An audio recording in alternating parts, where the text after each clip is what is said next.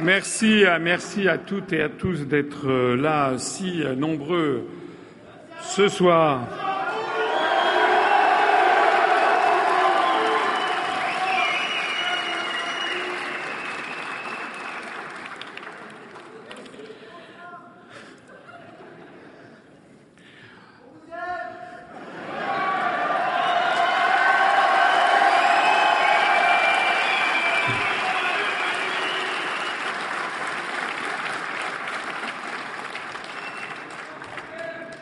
Merci. On me dit que vous êtes euh, plus de 900. C'est tout à fait considérable. Et je voulais vous en remercier d'être venus en ces temps euh, troublés. Et je voudrais, avant de commencer cette euh, meeting que j'aurais souhaité joyeux, faire un petit rappel sur les événements qui se sont déroulés hier soir à Paris. Il s'appelait Xavier Jugelet. Il avait 37 ans. Il était euh, donc euh, policier. Il a été abattu brutalement euh, d'une balle dans la tête. D'autres personnes ont été blessées, un autre policier, une autre personne qui était là. J'ai eu l'occasion, nous avons appris ça pendant le débat qu'il y avait à France 2. Moi, j'étais déjà passé. C'était après 30 minutes après être rentré dans la, dans la loge que j'ai appris cette information. Alors euh, aujourd'hui, euh, comme certains autres candidats, j'ai annulé certaines de mes des, déplacements que je voulais faire en fin de matinée, en début d'après-midi, dans certains euh, marchés de la région parisienne pour aller serrer des, mains. En revanche, j'ai décidé de maintenir ce meeting de fin de campagne à Strasbourg parce que c'est important, parce que nous avions engagé déjà toute les euh, organisations pour euh, que vous puissiez venir, parce que je souhaitais absolument venir à Strasbourg pour m'adresser au public strasbourgeois, alsacien plus généralement, et au-delà euh, au public allemand, pour leur porter un message de, paix. Alors j'ai donc décidé de maintenir cette réunion, même si d'autres candidats ont décidé de tout annuler. Il me semble d'ailleurs qu'il est exagéré de tout annuler marquer effectivement euh, sa déférence, sa compassion, son horreur, euh, c'est une chose, mais il n'y a pas de raison non plus euh, d'annuler des élections ou d'annuler une campagne électorale puisqu'il y a des élections, parce que ce serait finalement abolir le principe même de la démocratie. Alors, si vous le voulez bien, ce que je vais vous demander, c'est que tous ensemble, on se lève et qu'on respecte une minute de silence en mémoire des personnes qui a été blessées, des personnes blessées et du policier qui a été euh, tué. Je vous en remercie.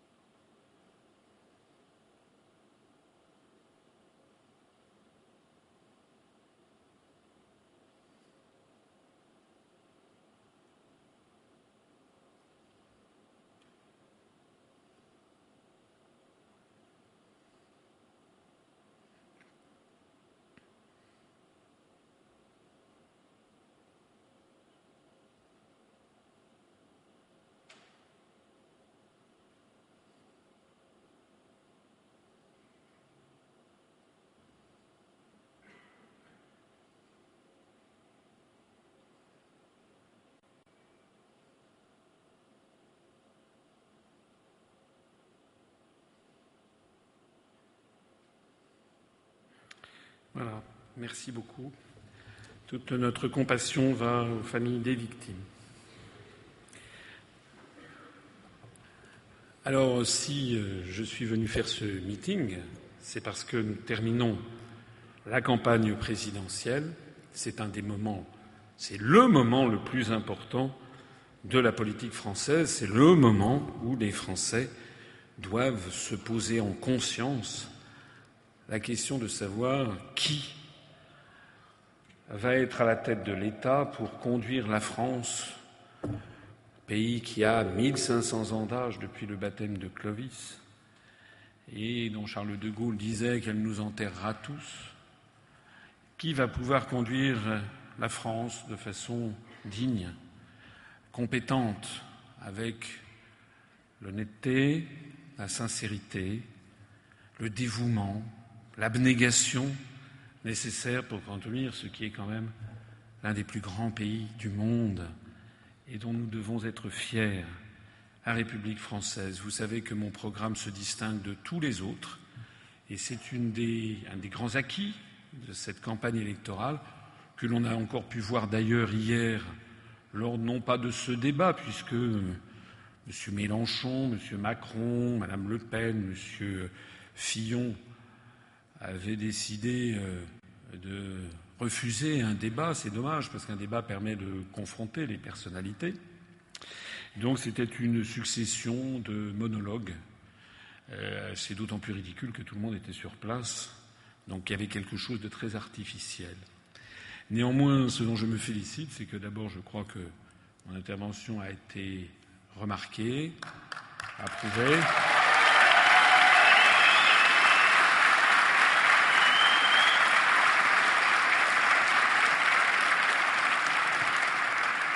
Mais aussi, euh, ce qui est ressorti tout au long de cette campagne, me semble-t-il, il y a quelques éléments forts. La première chose, c'est que je suis euh, quelqu'un qui est honnête, qui n'est pas euh, formaté par les conseillers en communication des uns et des autres. Je suis comme je suis. Je suis sincère. Je suis également la seule personnalité nouvelle de cette élection. Tous les autres sont à des degrés divers connus. La plupart d'entre eux avaient d'ailleurs déjà été candidats.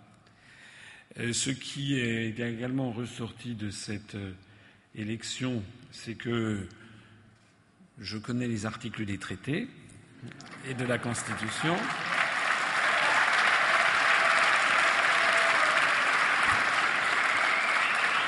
Et donc finalement, eh bien, euh, j'ai été un peu brocardé, vous aussi absolument.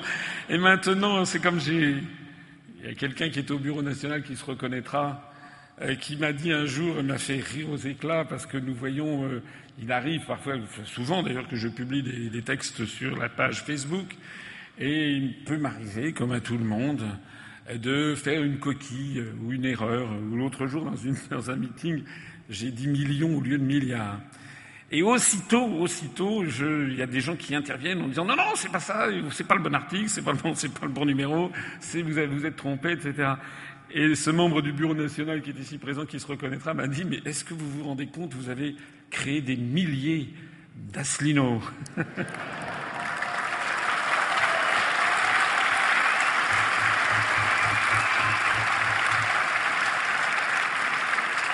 Eh bien, écoutez, je sais que certains humoristes se sont emparés de ça. On m'a appelé, on m'a brocardé. Il y a même Bourdin qui a essayé de me coincer pour me demander si j'étais sur tel article de la Constitution, etc.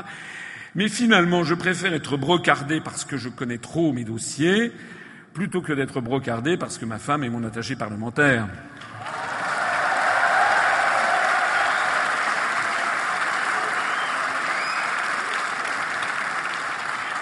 Et puis enfin, la, dernière, euh, la dernière, enfin la dernière, il y a énormément de choses qui ont progressé pour euh, notre mouvement politique. Il y a aussi beaucoup de gens qui nous ont découvert, qui ont découvert les analyses. Il y a eu, j'ai pu constater tout au long de cette campagne, pendant la campagne avec l'équité et puis surtout la dernière période avec l'égalité, j'ai pu constater quand même une évolution tout à fait notable des journalistes à mon égard, parce qu'en réalité, les journalistes euh, finalement ne me connaissaient pas ou pas bien, ou s'étaient très vaguement renseignés. En plus, c'est une profession où règne, semble-t-il, beaucoup euh, de mimétisme, où les gens se copient les uns les autres, se font très vite une opinion. Euh, ils sont d'ailleurs parfois, certains journalistes sont submergés par le travail, ils ont aussi des pressions de leur rédaction chef. Je ne veux pas jeter le propre sur les journalistes. Il y en a d'ailleurs, j'ai pu constater, qui faisaient quand même très bien et très consciencieusement leur métier, même si certains autres confondent le métier de journaliste et de propagandiste, piétinant ainsi l'article 8 de la charte de Munich de 1971 sur l'éthique du journalisme. Mais au total, au total, au total, la notoriété a beaucoup, beaucoup grimpé. Vous savez que notre mouvement politique a dépassé les 25 000 adhérents, bientôt 26 000, que nous enregistrons 250 à 300 adhésions par jour. J'espère que parmi vous, ceux qui ne sont pas adhérents vont se précipiter pour adhérer, puisque dans la série, après, on va commencer les élections législatives, comme vous le savez. donc tout ceci est extrêmement positif pour le, pour le mouvement. et puis alors surtout, je crois que ce qui est très très important, c'est que j'ai amené en fait à polariser le débat sur la question européenne. Si vous réfléchissez bien, lors du débat du 4 avril, euh, j'étais face à dix autres candidats et finalement euh, personne ne m'a contredit sur le fond. On a vu en réalité que sur la question européenne, il y a pratiquement tous les candidats trouvent à redire à la construction européenne. Certains proposent simplement euh, de l'améliorer, de voilà. D'autres veulent renégocier les traités. Mais je suis apparu, et c'était l'un des objectifs essentiels euh, que je m'étais fixé, je suis apparu comme étant le seul à proposer aux Français la seule vraie solution, euh, qui est de sortir de l'Union européenne, de l'euro et de l'OTAN.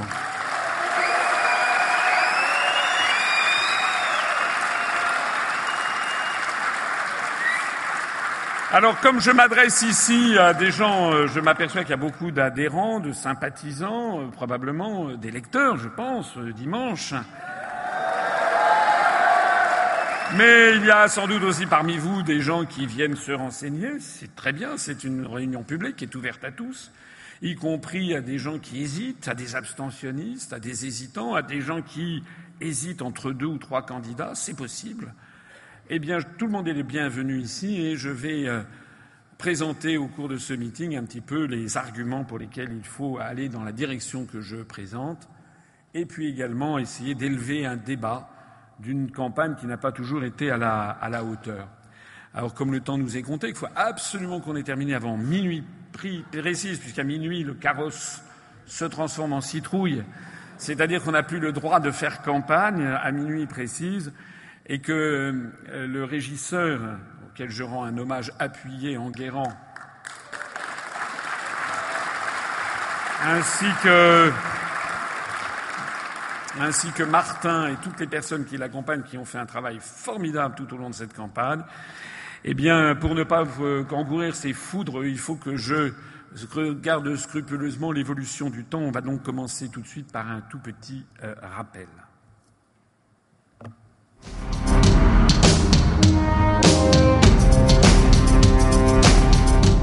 Il s'agit évidemment pour nous de reconstruire un projet européen. Moi j'espère qu'on construira bien sûr notre Europe à nous. La construction d'un nouveau grand compromis européen, d'un New Deal européen que j'appelle de mes voeux. Moi je défendrai un projet européen renouvelé. Euh, nous on est pour l'Europe, nous c'est construire une Europe des peuples. C'est pour ça que je refuse cette Europe-là et que je pense que l'Europe est à rebâtir. Le point de départ et le point d'arrivée d'un nouveau projet européen, c'est la convergence sociale. D'abord, je n'organise pas de Frexit. Moi, je vais fonctionner type Europe des nations. Mon objectif, euh, si je suis élu, c'est d'engager une négociation euh, avec euh, l'Union européenne. Donc un Frexit Pas du tout. Ça, ça voudrait dire la destruction de l'Europe. La renégociation. Et c'est la raison pour laquelle je propose à la différence de tous les autres candidats qui tiennent des propos critiques sur l'Europe, c'est exact. Mais eux, ils proposent toujours de renégocier les traités, une autre Europe, c'est ils ont tous ça à la bouche. Moi, j'explique qu'on ne peut pas avoir une autre Europe, parce que pour changer les traités, il faut l'unanimité des États membres. Or, nous n'aurons jamais l'unanimité des gouvernements et encore moins des peuples pour remettre en cause des compromis qui ont 60 ans d'âge, et on voudrait remettre en cause ces compromis au seul bénéfice de la France. Donc je dis que ce qu'il faut faire, eh bien, c'est sortir de l'Union européenne, de l'euro et de l'OTAN.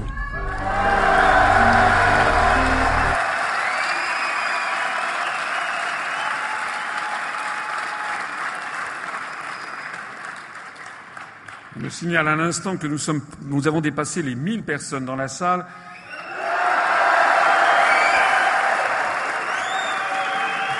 Et nous avons dépassé les, comme c'est retransmis en direct, nous avons également dépassé les 5000 personnes sur les réseaux sociaux qui nous regardent en ce moment.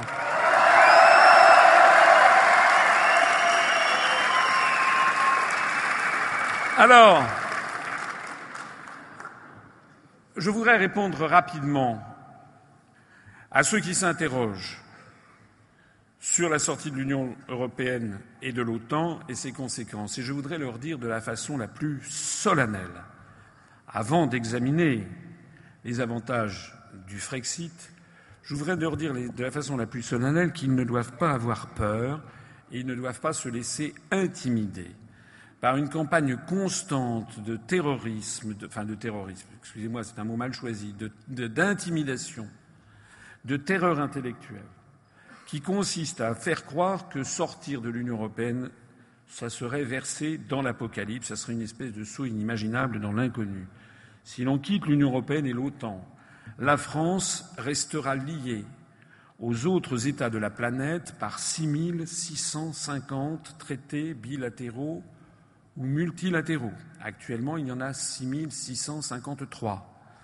Et je propose donc de faire sortir la France du traité de l'Union européenne, dont l'acronyme est le TU, ce qui porte bien son nom, du traité sur le fonctionnement de l'Union européenne, TFUE, dont l'acronyme est le TEFU, ce qui porte bien son nom, et enfin du traité de l'Atlantique Nord du 4 avril 1949 qui crée l'OTAN. Je propose donc que la France dénonce trois traités sur 6653. J'insiste sur le fait que, par exemple, avec nos amis allemands, ici à Strasbourg, c'est quand même notre voisin immédiat, il y a quelque chose comme 343 traités bilatéraux qui nous relient à l'Allemagne. Et certains remontent au XIXe siècle, voire avant. Nous avons des traités de délimitation des frontières, le long du Rhin, par exemple. Nous avons des traités d'échange diplomatique, d'ambassadeurs. Nous avons des traités d'échange consulaire. Nous avons des traités sur la coopération industrielle, la coopération scientifique, les échanges universitaires, les échanges d'étudiants, le traité de l'Élysée de 1963. Nous avons des traités sur les prêts d'œuvres d'art, les conventions de non-double imposition, l'entraide judiciaire, les traités sur les mariages, sur les divorces, sur les questions de garde d'enfants, etc., etc., etc. Donc, lorsque nous serons sortis de l'Union européenne, tous ces traités continueront d'exister et il n'y a donc aucune raison d'imaginer un seul instant que d'un seul coup on se coupe de l'Allemagne, pas plus d'ailleurs que du Luxembourg, de la Belgique ou de la Suisse. Et quand on est en Alsace, eh bien on sait aussi, on est, est non seulement frontalier de l'Allemagne, on est aussi frontalier de la Suisse. Or la Suisse, je le rappelle, n'est ni dans l'Union européenne, ni dans l'euro, ni dans l'OTAN, et c'est quand même un pays avec lequel il est tout à fait facile d'entrer, de, commercer. C'est même le pays du monde qui organise le plus de conférences internationales. Et j'en profite pour rappeler aussi au passage que les trois pays d'Europe de l'Ouest, grands pays, je ne parle pas de Monaco ou du Liechtenstein, mais les trois grands pays d'Europe de l'Ouest, qui ont refusé d'entrer dans l'Union européenne, c'est-à-dire la Suisse, l'Islande et la Norvège, sont également les trois qui se situent au sommet de l'indice de développement humain du programme des Nations Unies pour le développement. Ce sont donc les trois pays les plus prospères d'Europe et du monde. Si l'on quitte l'UE et l'OTAN, la France conservera intégralement ses 165 ambassades et ses 145 consulats à l'étranger. C'est actuellement le deuxième réseau diplomatique du monde. Nous avons des ambassades à peu près partout. Il n'y a strictement aucune raison, si vous y réfléchissez deux secondes, pour que, si nous sortons de l'Union européenne, nous fermions notre ambassade à Brasilia ou à Tokyo. Ça n'a aucun sens nous conserverons notre ambassade à Brasilia, à Tokyo, à New Delhi, à Moscou, à Suva, aux îles Fidji, à Canberra, etc., etc. Et notre ambassade, bien entendu, à Berlin, notre ambassade à Londres, etc. Il y a même mieux, si j'ose dire, c'est qu'actuellement, nous sommes en train de fermer progressivement des consulats ou des ambassades, justement pour cause de restrictions budgétaires imposées par l'Union européenne, qui nous impose aussi, en tout cas le dogme européen, nous invite à essayer de créer des ambassades conjointes avec d'autres pays. C'est-à-dire que ce n'est pas si l'on sort de l'Union européenne que l'on va se couper du reste du monde, c'est plutôt si on y reste, puisque progressivement, on va torpiller ce qui est actuellement encore le deuxième réseau diplomatique mondial après celui des États-Unis d'Amérique. Je prends l'engagement solennel de ne pas fermer une seule ambassade si je suis élu président de la République, mais même plutôt au contraire d'en ouvrir.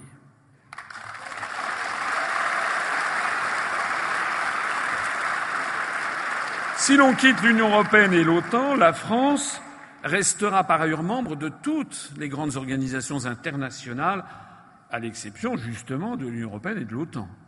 Nous resterons membres de l'Organisation des Nations unies, dont nous sommes, grâce à Charles de Gaulle, membres permanents au Conseil de sécurité, ce qui fait de la France l'un des cinq grands de la planète depuis la charte de San Francisco de 1945, à égalité avec les États-Unis d'Amérique, la Russie, la République populaire de Chine, le Royaume-Uni et donc la France.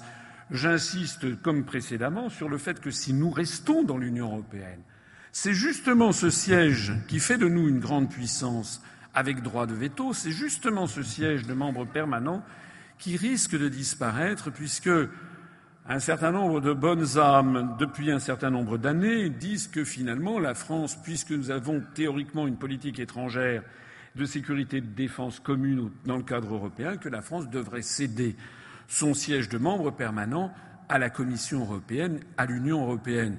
Parmi ceux-là, il y en a un qui se fait le chantre de ceci. Ça aurait été intéressant d'avoir ce débat devant les Français d'ailleurs. Je pense à Daniel Cohn-Bendit, par exemple, qui est un fervent soutien de M. Macron. Je me permets de signaler également que euh, si nous sortons de l'Union européenne et de l'OTAN, nous resterons membres du Conseil de l'Europe, qui est une espèce d'organisation régionale, située d'ailleurs à Strasbourg. Et ce Conseil de l'Europe intègre en son sein tous les pays d'Europe, sans aucune exception. S'il y a une seule exception, c'est le Bélarus, c'est la Biélorussie, mais tous les pays d'Europe, y compris l'Islande, la Norvège, la Russie, l'Ukraine, la Moldavie, euh, Monaco, le Saint-Siège, etc., sont tous membres du Conseil de l'Europe. Eh bien, nous resterons membres du Conseil de l'Europe. Ça n'a rien à voir avec euh, l'Union européenne. Nous resterons également membres de l'Organisation mondiale du commerce, mais cette fois-ci, nous récupérerons notre droit à négocier par nous-mêmes. Parce qu'actuellement, nous sommes membres de l'OMC, mais nous n'avons pas le droit de négocier. C'est-à-dire que c'est un commissaire européen qui gère nos intérêts les plus fondamentaux au niveau commercial, mais qui est censé défendre une position commune européenne, donc il gère en fait 28 intérêts commerciaux qui sont évidemment totalement divergents. Ce qui est dramatique parce que c'est ainsi que l'on a vu un commissaire européen britannique céder à l'OMC sur les quotas textiles chinois en échange de l'ouverture du marché chinois aux assurances britanniques, les Lloyds. Mais le résultat des courses, c'est que c'était tout bon pour euh, le Royaume-Uni, puisqu'au Royaume-Uni, il n'y a plus d'industrie textile. Mais c'était tout mauvais pour la France ou pour les pays du sud de l'Europe, puisque nous n'avons pas les Lloyds britanniques. En revanche, nous avions de l'industrie textile qui est quasiment moribonde maintenant avec cette question. Je signale au passage, ça nécessiterait de longs développements, Enfin, vous voyez quand même que je connais ce, dont je parle. J'ai quand même travaillé là-dedans pendant de nombreuses années. Je signale qu'à l'Organisation mondiale du commerce, les décisions ne se prennent pas par le vote, mais par le système inventé par les diplomates du consensus. C'est-à-dire qu'il suffit qu'il y ait 15 ou 20 États, par exemple, qui s'opposent à une décision pour que la décision soit bloquée. La France, en retrouvant son siège plein et entier à l'Organisation mondiale du commerce, loin d'être isolée et d'être affaiblie, sera au contraire renforcée, puisque cette fois-ci, elle fera des alliances selon les sujets avec les pays avec lesquels elle a les mêmes intérêts. C'est tout l'intérêt de l'union fait la force. Vous savez, on nous dit toujours l'union fait la force. Oui, l'union fait la force si tout le monde tire dans le même sens. Mais si on fait des unions factices avec des gens qui tirent dans des sens différents, l'union fait en fait l'immobilisme, la faiblesse et la désintégration. C'est ce à quoi on assiste actuellement. Alors,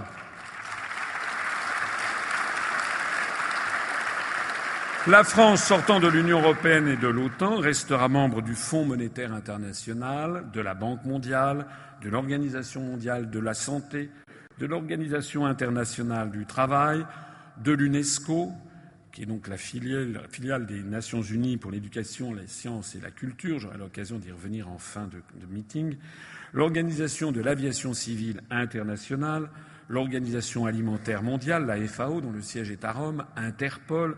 La France restera membre de l'Organisation météorologique mondiale, de l'Union internationale des télécommunications, de l'Organisation mondiale de la propriété intellectuelle, du Haut Commissariat des Nations unies pour les droits de l'homme et les réfugiés, de l'Agence internationale pour l'énergie atomique, du traité de l'Antarctique, du traité de l'espace extra-atmosphérique, de la Convention de Montego Bay de 1982 sur le droit de la mer qui crée notamment les zones économiques exclusives, la France ayant d'ailleurs la deuxième zone économique exclusive de la planète, la Convention cadre sur les changements climatiques, etc., etc. Je m'arrête ici, sinon j'en ai jusqu'à minuit, justement.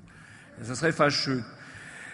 C'est tout pour vous dire à quel point c'est un mensonge éhonté que de vous dire que sortir de l'Union européenne et de l'OTAN, ce serait isoler la France. C'est totalement faux. C'est au contraire le fait qu'elle retrouvera le droit commun. Elle sera comme l'ensemble des pays du monde, et notamment dans toute une série d'instances, elle pourra défendre elle-même ses propres intérêts. Et quand on défend soi-même ses intérêts plutôt que de les faire porter par quelqu'un qui est censé défendre 26, 27 intérêts antagonistes, eh bien, le résultat sera meilleur. Si l'on quitte, l'Union européenne et l'OTAN, la France ne sortira pas nécessairement de l'espace Schengen. Je le précise, je n'ai pas prévu dans mon programme de sortir de l'espace Schengen. J'ai dit que, si je suis élu, j'organiserai le moment venu un référendum sur les questions migratoires. Parce qu'en fait, euh, il y aura trois grands référendums. Hein. Les questions migratoires, la dette, la dette publique, et les questions énergétiques. Et on demandera aux Français, à l'issue d'un grand débat national, où pourront s'exprimer tout le monde, toutes les, opinions, toutes les opinions sur ces sujets qui sont des sujets souvent délicats, complexes. Hein, parce que moi, je suis toujours en faveur de la vérité, de m'adresser à mes compatriotes avec intelligence. Parce que, par exemple, sur les questions migratoires, on parle d'êtres humains et personne ne quitte jamais son pays d'enfance par plaisir. Donc il faut que l'on traite ça avec humanité, puis qu'on demande aux Français ben, finalement qu'est-ce qu'ils veulent.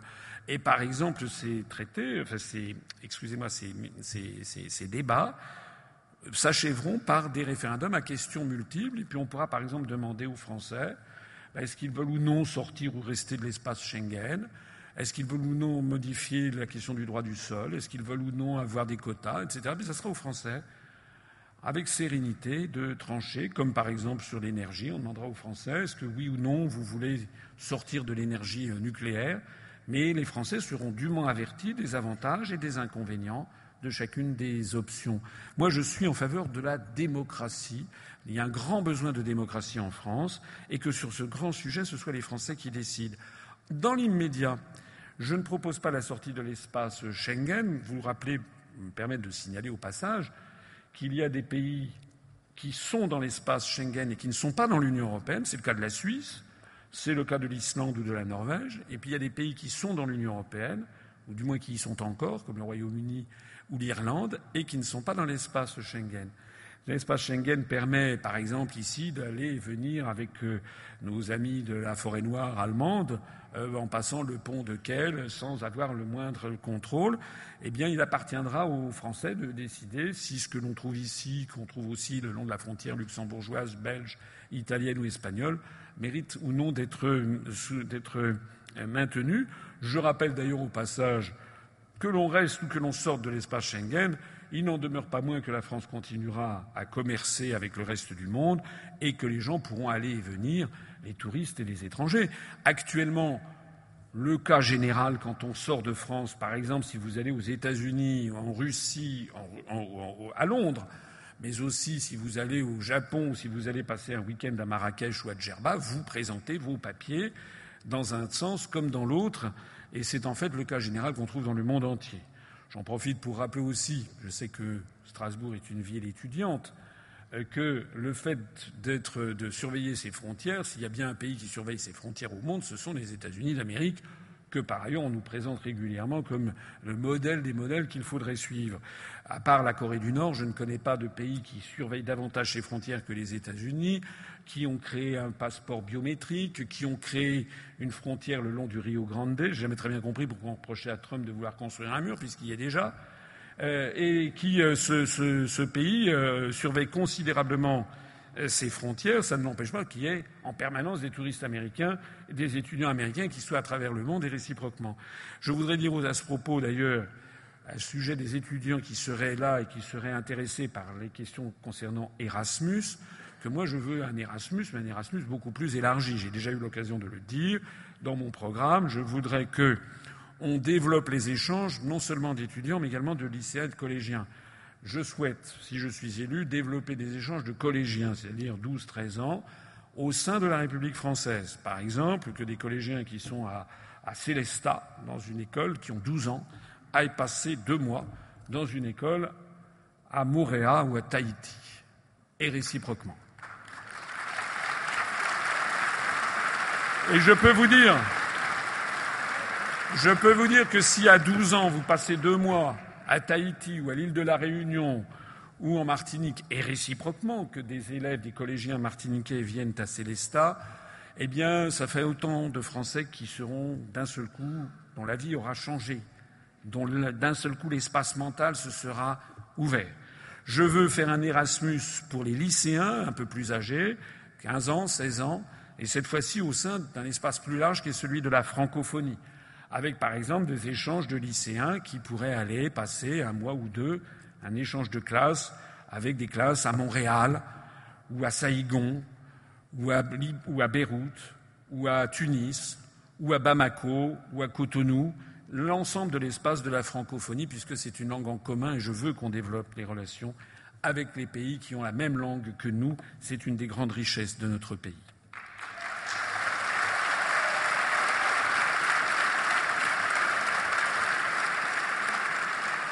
Et puis, au niveau des étudiants, donc de l'étude supérieure, eh bien, un Erasmus, oui, mais un Erasmus planétaire. C'est-à-dire que, bien sûr, on puisse faire des études en Allemagne, qu'on fasse des études au Royaume-Uni, qu'on les fasse en Espagne, en Italie, mais aussi, et pourquoi pas, aux États-Unis, au Canada, au Brésil, en Chine, euh, au Japon, etc., euh, etc., parce qu'il faut que nos compatriotes découvrent le monde, s'ouvrent sur le monde, et je veux faire comprendre par ces mesures-là que l'Union européenne et le principe même d'Erasmus est en fait non pas une ouverture, mais un renfermement sur un périmètre artificiel qui est désormais complètement anachronique.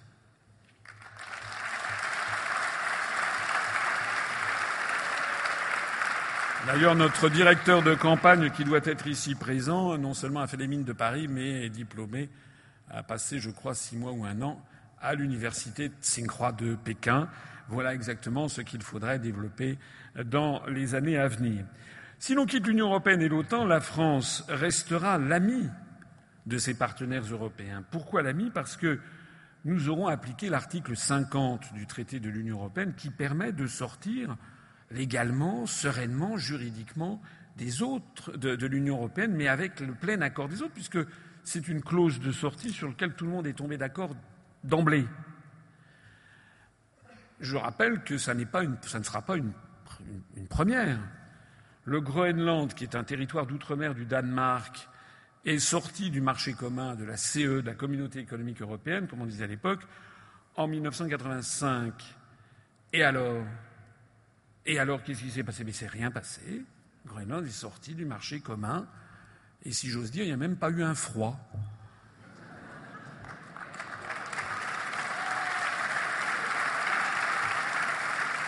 Ça, c'est pour, chauffer la salle. Aujourd'hui, aujourd'hui, aujourd'hui, où le Royaume-Uni a lancé la procédure de l'article 50 et où les négociateurs britanniques sont en ce moment en train de discuter pour savoir comment on sort, sont des sujets très techniques. Hein. Ça veut dire quand est-ce que, par exemple, les députés français, enfin, en l'espèce les députés britanniques au Parlement européen cesseront d'être députés. C'est un débat. Euh, quand est-ce que les fonctionnaires de telle nationalité cesseront d'être fonctionnaires au Conseil, à, la Cour de justice de l'Union européenne de Luxembourg ou bien à la Commission européenne? Quand est-ce que le Royaume-Uni va cesser de verser de l'argent à la Commission européenne? Quand est-ce qu'il va cesser d'en recevoir? Quel va être l'avenir des traités qui lient le Royaume-Uni avec l'Union européenne à des parties euh, tierces, etc. Donc ce sont des sujets techniques qu'il faut régler. Mais il n'y a aucune raison pour se fâcher avec les partenaires européens, puisque tout le monde est tombé d'accord sur cette procédure de sortie qui est le respect de l'article 50 et la, nécessité de signer un, accord. On a deux ans pour préparer un accord de sortie. Si au bout des deux ans on n'a pas trouvé de possibilité de signer cet accord, soit l'État sort de plein droit, soit euh, il décide avec les autres de poursuivre les, les, de poursuivre les discussions. Euh, contrairement à ce que j'ai lu dans la presse, moi je pense qu'en l'espace d'un an et demi à deux ans, on peut très bien régler les problèmes. En fait, vous savez, c'est exactement comme un divorce. Lorsqu'un couple, un homme et une femme, divorcent après dix ans de mariage, ils peuvent avoir des enfants, ils peuvent avoir acquis un appartement ou une maison, ils peuvent avoir acquis des biens mobiliers. Eh bien, un divorce, ça ne se fait pas dans la minute. Un divorce, ça se fait, il y a un juge des affaires matrimoniales et puis qui va regarder, qui va examiner comment il faut faire pour euh, régler le divorce de la façon la plus juste. Donc s'il y a des enfants en général, mais pas toujours, mais en général, c'est quand même la maman qui a la garde des enfants. En général, le papa a un droit de visite. Comme de façon générale, hélas, les femmes gagnent moins que leur mari, c'est souvent le père qui doit donner une pension euh, à verser une pension euh, à, son, ancienne épouse. On va également voir ce que l'on fait de l'attribution des biens qui ont été acquis. Ben voilà, eh bien, c'est exactement la même chose avec la sortie de l'Union européenne. Il n'y a aucune raison de se fâcher. D'ailleurs, personne ne se fâche avec le Royaume-Uni.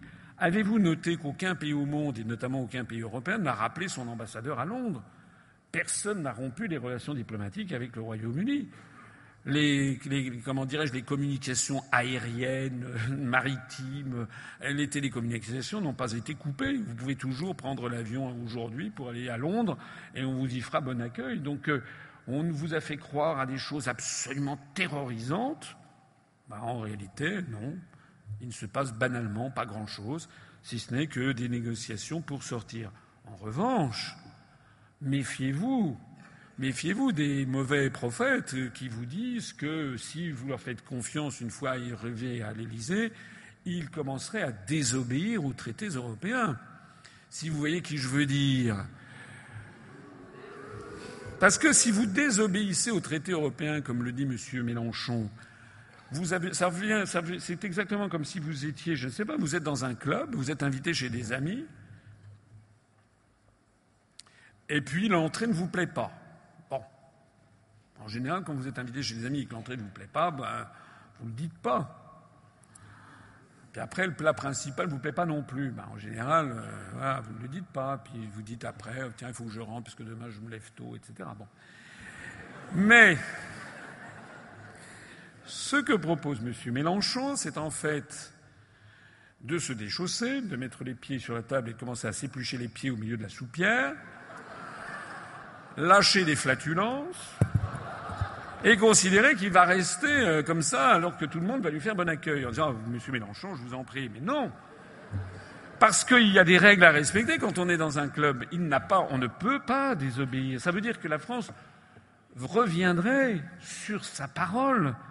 La France violerait la parole sacrée qu'elle a portée lorsqu'elle a signé puis ratifié les traités européens.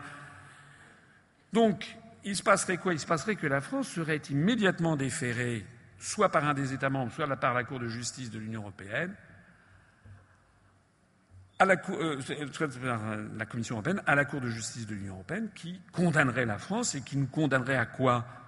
À respecter les traités et sous des astreintes financières considérables. Ça nous est déjà arrivé.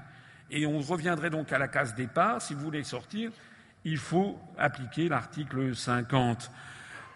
J'ajoute que désobéir au traité, c'est pas seulement désobéir au droit international et donc risquer la CJUE d'une part, la Cour internationale de justice d'autre part, et des sanctions financières considérables, c'est également risquer, enfin c'est même pas risquer, c'est violer effrontément la Constitution française, puisque la Ve République a prévu que par son article 5, indique que le pouvoir du président de la République, il est le garant de l'indépendance nationale, de l'intégrité du territoire et du respect des traités. Quand moi je propose de sortir de l'Union européenne par l'article 50 du traité de l'Union européenne, qui est le seul article qui permet d'en sortir, comme de l'euro d'ailleurs, et du traité de l'Atlantique Nord par l'article 13 du traité du 4 avril 49, qui est le seul article qui permet d'en sortir, je respecte les traités puisque je respecte les procédures de sortie. En d'autres termes, quelqu'un comme M. Mélenchon nous dit finalement Faites-moi confiance, je vous fais des promesses qui n'ont euh, aucune valeur juridique, mais je vais, je me promets, je vous promets de piétiner la Constitution française et tous les traités européens que nous avons signés et ratifiés. C'est-à-dire que faites-moi confiance, je ne suis pas un homme de parole au niveau à la fois du chef de l'État et du respect des traités internationaux. Moi, à la différence de M. Mélenchon, je suis quelqu'un qui respecte scrupuleusement le droit en toutes circonstances, parce que le droit, c'est ce qui sépare la barbarie de la civilisation, et tout simplement parce que c'est un simple sauf-conduit. Si la France se mettait à sortir des traités et de la Constitution, nous irions vers l'inconnu. Moi, je précise toujours ce que je dis et ce que je fais. Et c'est parce que, né variéture, comme on dit en latin, c'est-à-dire sans jamais avoir changé d'une virgule depuis dix ans, je dis toujours la même chose et je respecte toujours le droit des traités là, et la Constitution. C'est la raison pour laquelle vous pouvez me faire confiance parce que quelqu'un qui, comme moi, respecte le droit de façon scrupuleuse, vous pouvez lui faire confiance, c'est quelqu'un qui tiendra toutes ses promesses électorales.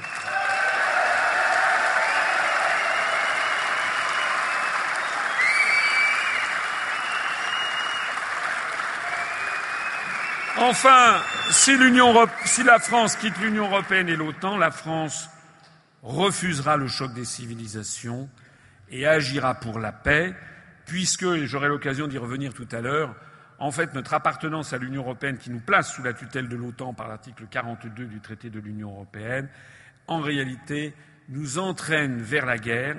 On a cru longtemps qu'il s'agissait d'une œuvre de paix. C'est en train de nous entraîner vers la guerre c'est en train de nous entraîner vers le choc frontal contre le monde arabo-musulman, contre la Russie, contre les grandes de ce monde, et d'être placé sous la tutelle des États-Unis d'Amérique, ce que je refuse. Alors, et si l'on quitte l'euro? Et si l'on quitte l'euro? Est-ce que ce sera l'apocalypse? Parce que j'ai entendu ça beaucoup ces derniers jours. On explique aux gens, mais vous vous rendez compte, si on quitte l'euro, l'euro va s'effondrer, la dette publique va être multipliée, etc., etc. Et on fait peur notamment aux personnes qui ont un petit peu de biens, aux personnes âgées, qui ont des retraites, qui ont un appartement, en leur disant votre patrimoine va s'effondrer, ou bien alors votre, vos placements financiers aussi. Tout ceci, ce sont des mensonges. Pourquoi ce sont des mensonges? Parce que si nous sortons de l'euro, en gros, le franc perdra à peu près 5 à 10% par rapport à sa valeur vis-à-vis du, dollar. Je rappelle que l'euro a perdu 25% de sa valeur vis-à-vis du dollar au cours des trois dernières années. Personne n'en a fait un fromage. Je rappelle que lorsqu'il y a une dette ou un emprunt, au moment où cette dette ou cet emprunt sont remboursés, ils le sont dans la monnaie qui a cours légal dans le pays, à condition que l'emprunt ou la dette ait été faite selon un contrat rédigé en droit national. C'est le cas de plus de 97% de la dette publique française, de plus de 98% des emprunts privés français, notamment les dettes que vous avez, par exemple, auprès de votre banque, pour acheter un appartement ou une maison. Ça veut dire quoi tout ça? Ça veut dire que c'est le principe dit de la lex monetae. Si la France crée un nouveau franc, votre dette sera transcrite ou vos, prêts seront transcrits immédiatement en euros. Je propose un, nouveau franc. On ne va pas revenir au franc ancien qui valait. Il y avait six. Je propose un nouveau franc, oui, un nouveau franc qui sera égal à un euro. Ça veut donc dire que vous n'avez aucune crainte à avoir sur le montant de la dette qui ne va pas du tout s'envoler, ni la dette publique, ni vos emprunts privés. Pas non plus de crainte à avoir quant à l'évolution de votre patrimoine. En revanche, s'il y a bien une, crainte que vous pouvez avoir, c'est celle que personne ne vous montre sauf moi, c'est le graphique de la véritable apocalypse qui arrive. Et j'en profite pour saluer la présence parmi nous, au premier rang ici, de Vincent Brousseau. Vincent, est-ce que vous pouvez vous lever?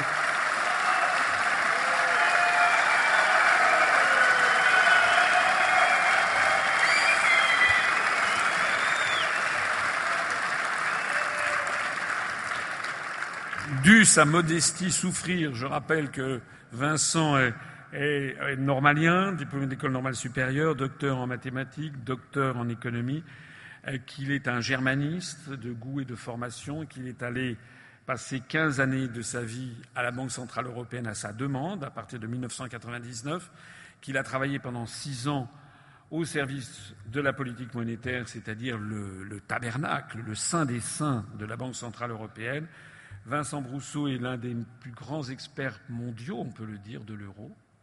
Oui.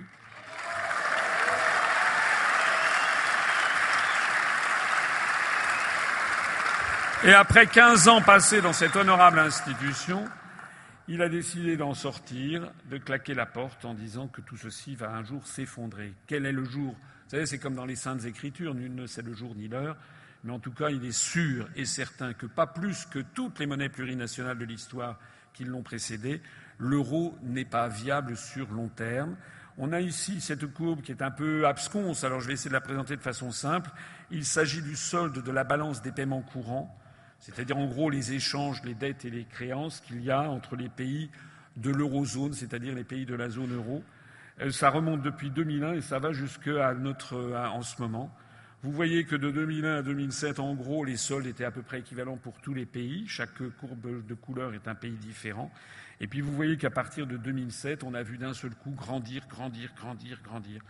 Le nombre, le stock d'argent venu des pays du Sud en Allemagne avec un, un, pic à près de 750 milliards d'euros en 2011-2012 au pire moment de la crise grecque. Puis vous voyez que ce pic est retombé un petit peu jusqu'aux alentours de 480 milliards d'euros du fait de la mise en œuvre du remède de cheval appliqué par la Commission européenne, la Banque centrale européenne et le Fonds monétaire international dans ce qu'on appelle le cadre de la Troïka. Et puis depuis que ce problème n'est en fait pas réglé, il a été euh, maquillé, avec l'aide d'ailleurs de M. Tsipras, le Mélenchon grec. Ben oui, j'ai souvent dit que Mélenchon était le Tsipras français, il faut bien que je change. Vous savez que Tsipras, Tsipras, c'était la gauche radicale. Il avait été présenté comme ça, la gauche radicale. Le type, on allait voir ce qu'on allait voir. Il allait s'opposer aux banques, etc. On a vu. Il y en a un dans le même genre, c'est M. Iglesias de Podemos, qui a été reçu en grande pompe par l'ambassadeur des États-Unis à Madrid voici un an, avec d'ailleurs lequel M. Mélenchon s'est affiché, je crois, hier ou aujourd'hui même d'ailleurs, il s'affiche avec le type qui est à la tête de, Podemos.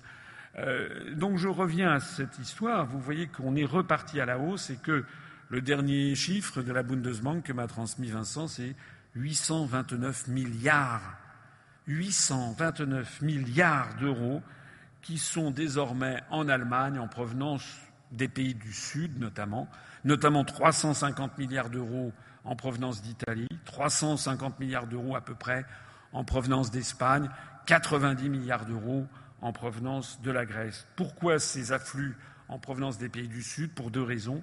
D'une part, du fait de déficits commerciaux de plus en plus lourds des pays du Sud vis-à-vis -vis de l'Allemagne. D'autre part, parce qu'un certain nombre de grandes fortunes, de grandes entreprises préfèrent aller placer leur argent en Allemagne dans la perspective de l'explosion à venir de l'euro, puisque si l'euro explose, l'argent qui, est placé dans une banque commerciale en Allemagne, étant une créance sur la Bundesbank, deviendra un Deutsche Mark nouveau et donc pourra grimper de 15 à 20% par rapport au cours pivot du dollar. Alors que si votre argent est coincé en Italie, ça deviendra une créance, c'est une créance sur la Banque d'Italie, ça deviendra une lire nouvelle et ça perdra peut-être 25%. Et si c'est en Grèce, la drachme nouvelle perdra peut-être 40 à 50%. Alors ça, c'est une maladie incurable. Personne ne sait comment la régler. Elle résulte du fait que l'évolution de la compétitivité de l'économie allemande est structurellement plus rapide que celle que l'évolution de la compétitivité des pays du Sud. C'est pas nouveau. De 1949 à 1999, ça s'est toujours produit comme ça. Et il y avait un système qui était le système des parités d'échange externes qui permettait progressivement de corriger la donne. Rappelez-vous, par exemple, en 1968, pour régler les problèmes de mai 68, ont été signés les accords de Grenelle qui accordaient une augmentation du SMIC de 22%. Du coup, les produits français ont, valu beaucoup plus cher donc la France a perdu de la compétitivité externe puisque justement le coût de la main-d'œuvre avait brutalement augmenté de 22% pour les ouvriers et puis par ricochet tous les salariés au-dessus avaient été eux aussi augmentés pour ne pas écraser la, hiérarchie des, des salaires. Ça avait donc mené à un déficit commercial géant de la France qui avait été corrigé en 1969 par une dévaluation du franc de 11,6%, suivi quelques mois après par une réévaluation du Deutsche Mark. Ça ne veut pas dire que la France s'était appauvrie, bien au contraire. Nous étions pendant la période des Trente Glorieuses, et cette relance qui a eu lieu en 1968 euh, sans l'avoir vraiment voulu a été une relance de type keynésien pour les spécialistes d'économie, qui a mené d'un seul coup à une augmentation très forte de la croissance en France, 69, 70, 71, 1972, 5,6% de taux de croissance en France. C'était l'époque où le Herman Kahn Institute aux États-Unis considérait que la France allait devenir la troisième puissance mondiale en termes économiques.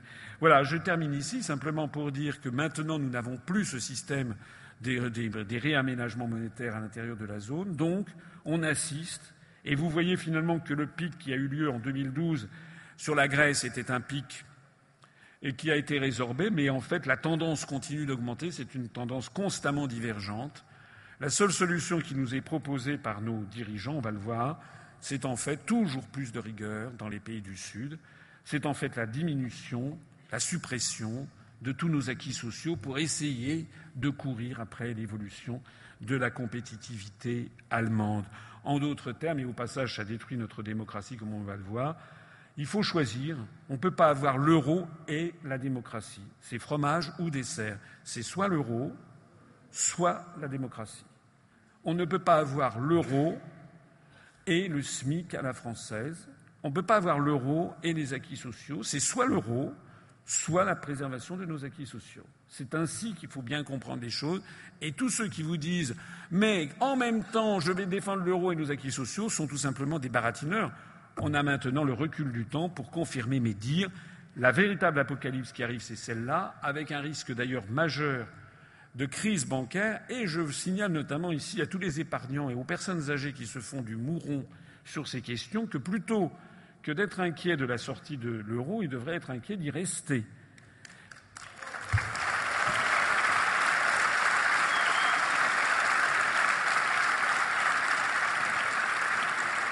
Vous savez en particulier, vous savez en particulier que la loi Sapin, qui est en fait une transcription en droit français des directives communautaires, a prévu qu'en cas de crise bancaire majeure, si vous avez plus de 100 000 euros sur votre compte, par exemple en assurance vie, or des personnes retraitées peuvent avoir mis de côté depuis des années une assurance vie qui a dépassé les 100 000 euros, vous pouvez être on peut vous le piquer sans autre forme de procès. C'est ce qui s'était passé à Chypre, mine de rien, au moment de la crise. Donc moi, je mets en garde ici toutes les personnes qui sont inquiètes de propositions de sortir de l'euro. Je leur dis, moi, que si nous y restons, nous risquons un désastre très important. Par exemple, si demain l'Italie sortait de l'euro brutalement en violant les traités, normalement, d'après ce qu'a dit le président de la BCE, elle devrait rembourser ses soldes vis-à-vis -vis de la BCE, c'est-à-dire 350 milliards d'euros de solde Target 2, plus 150 milliards d'euros de billets de banque, puisque les Italiens thésaurisent beaucoup. Ça fait 500 milliards d'euros. Mais l'Italie n'a pas 500 milliards d'euros. C'est une somme euh, inimaginable.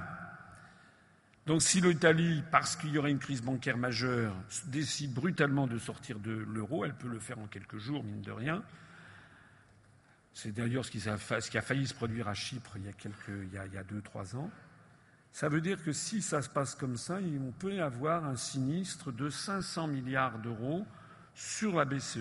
Sur et ce sont les pays de l'eurosystème restants qui devront éponger le sinistre. Et comme la France possède 20% au sein de l'eurosystème et même 25% après le départ de l'Italie, eh bien, le peuple français, si l'Italie sort demain, ça peut arriver finalement à tout instant, euh, si l'Italie sort demain et nous laisse une ardoise de 500 milliards d'euros, on aura en gros 100 à 110 milliards d'euros qui vont nous tomber dessus collectivement. C'est ça que l'on craint, c'est ça la véritable crainte à avoir, c'est le débat qui aurait dû avoir lieu pendant l'élection présidentielle et dont les Français ont été sevrés. C'est vrai que c'est un petit peu complexe, mais malheureusement, dans le monde d'aujourd'hui, les sujets les plus graves sont souvent des sujets complexes. En attendant, faites-moi confiance, je sais de quoi je parle, Vincent sait de quoi il parle. Nous sommes le seul mouvement politique qui vous annonçons la véritable apocalypse qui arrive. Nous avons vraiment intérêt à sortir au plus vite de cette machine infernale.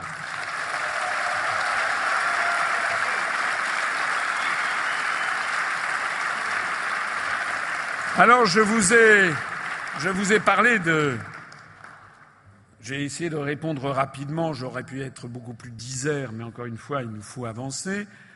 Je voudrais insister maintenant, notamment pour toutes celles et tous ceux qui viennent écouter pour la première fois les arguments en faveur du Frexit, sur euh, tous ces arguments et sur l'urgence qu'il y a à le faire.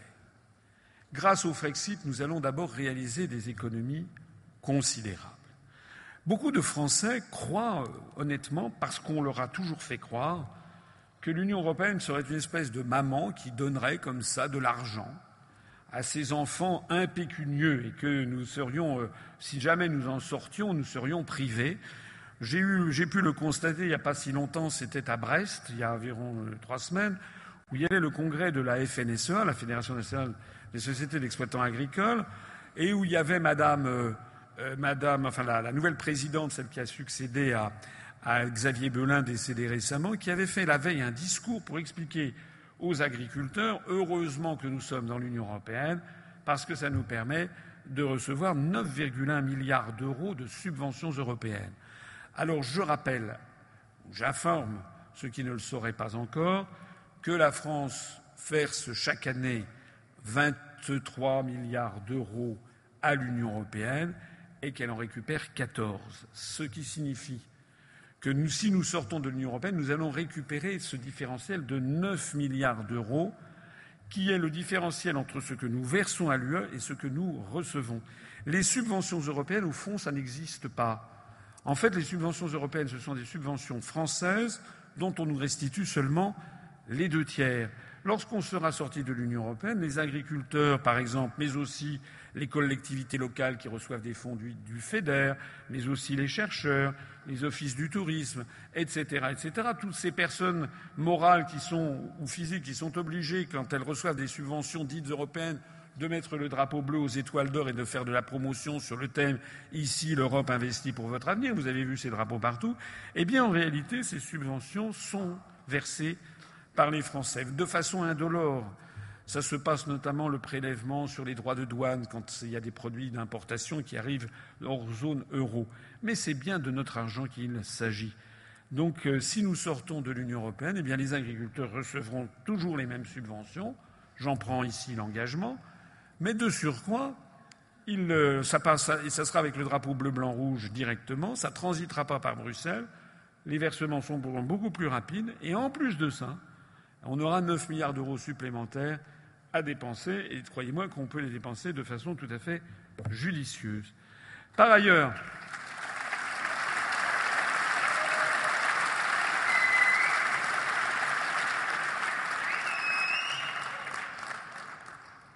au passage d'ailleurs, si le sujet vous intéresse, et Dieu sait s'il est intéressant, c'est 9 milliards d'euros que nous versons chaque année en plus.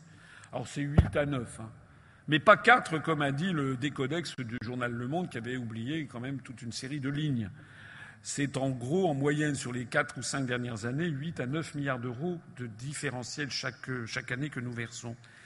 À quoi sert cet argent que nous versons en plus par rapport à ce que nous recevons? Parce que vous savez que l'Union européenne, en fait, c'est une pompe aspirante et refoulante. Tous les États versent de l'argent à l'Union européenne. L'Union européenne ne crée pas d'argent du tout. Ce sont des fonctionnaires dans des bureaux.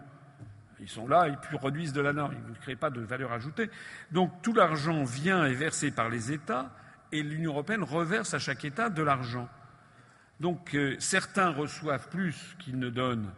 On les appelle les bénéficiaires nets. C'est ce qu'était la France au début des années 60. C'est pour ça que certains agriculteurs ont cru encore à ces subventions européennes. Mais la France a fait belle lurette depuis les années 80 et qu'elle fait partie des contributeurs nets, c'est-à-dire de ceux qui donnent plus d'argent qu'ils n'en reçoivent. Ces 9 milliards d'euros, ils servent à quoi? Ils servent justement à aller financer la Slovaquie, la Pologne, la Lettonie, la Lituanie, la Bulgarie, etc., mais aussi des pays extra-Union européenne, par exemple la Turquie ou par exemple l'Ukraine.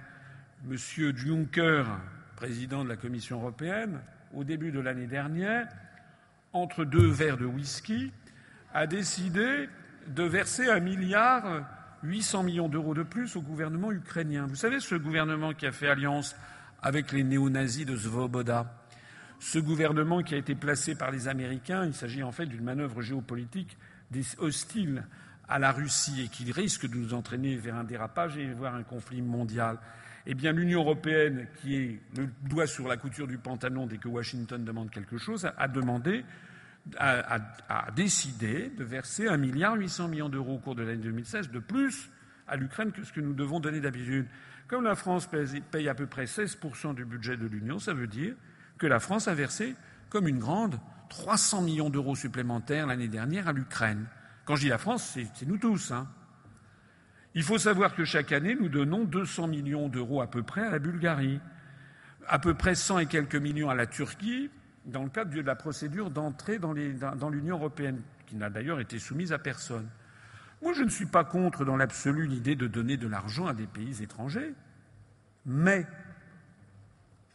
d'une part, je trouve que nous ferions mieux de donner cet argent par priorité aux pays de la francophonie, dont certains sont beaucoup plus pauvres, par exemple, que la Pologne, la Lituanie ou la Lettonie.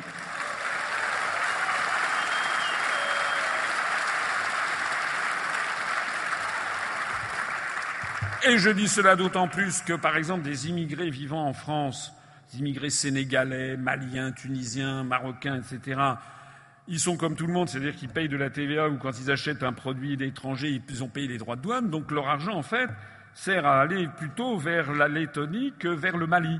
Et j'ai fait le compte que chaque année, nous versons ainsi à peu près 80, 50 à 100 fois plus d'argent par habitant à la Lettonie qu'au Mali ou au Maroc. Il y a quand même quelque chose qui cloche. Mais je voudrais vous signaler qu'il y a actuellement un cas qui est euh, dans tous les esprits, c'est ce qui se passe en Guyane. C'est un département français d'outre-mer avec une très forte démographie. C'est le plus grand département français d'ailleurs en superficie. Il est immense, il a à peu près la taille de l'ancienne région Aquitaine. Vous savez qu'il y a une très forte démographie actuellement. Il manque, il y a un manque criant de collèges et de lycées. Tellement criant que les enfants ou les élèves, les collégiens sont dans des baraquements, et tellement criant que le gouvernement français avait promis de faire un plan de mise à niveau des collèges. C'est un exemple hein, que je vous donne de 500 millions d'euros sur 10 ans, c'est-à-dire 50 millions d'euros par an. Bon. Et comme on a des contraintes budgétaires effarantes, eh bien, les Guyanais n'en ont pas vu le début du commencement. C'est une des raisons, c'est pas la seule. Il y a aussi beaucoup d'immigration clandestine, il y a beaucoup de violence en Guyane, mais une des raisons pour lesquelles, c'est qu'ils n'ont toujours rien vu arriver de Paris parce que nous n'avons plus, parce que les caisses sont vides. Ça veut dire qu'on n'est pas, fichu de, verser 50 millions d'euros par an chaque année à un département d'outre-mer, la Guyane, où le manque d'infrastructures est absolument criant au point maintenant que le pays est à feu et à sang, mais qu'au le même jour, enfin la même année, on va, on va donner 200 millions d'euros à la Bulgarie, par exemple, ou bien 300 millions d'euros au gouvernement ukrainien avec ses alliés néo-nazis. Cherchez l'erreur. Est-ce que vous trouvez ça normal?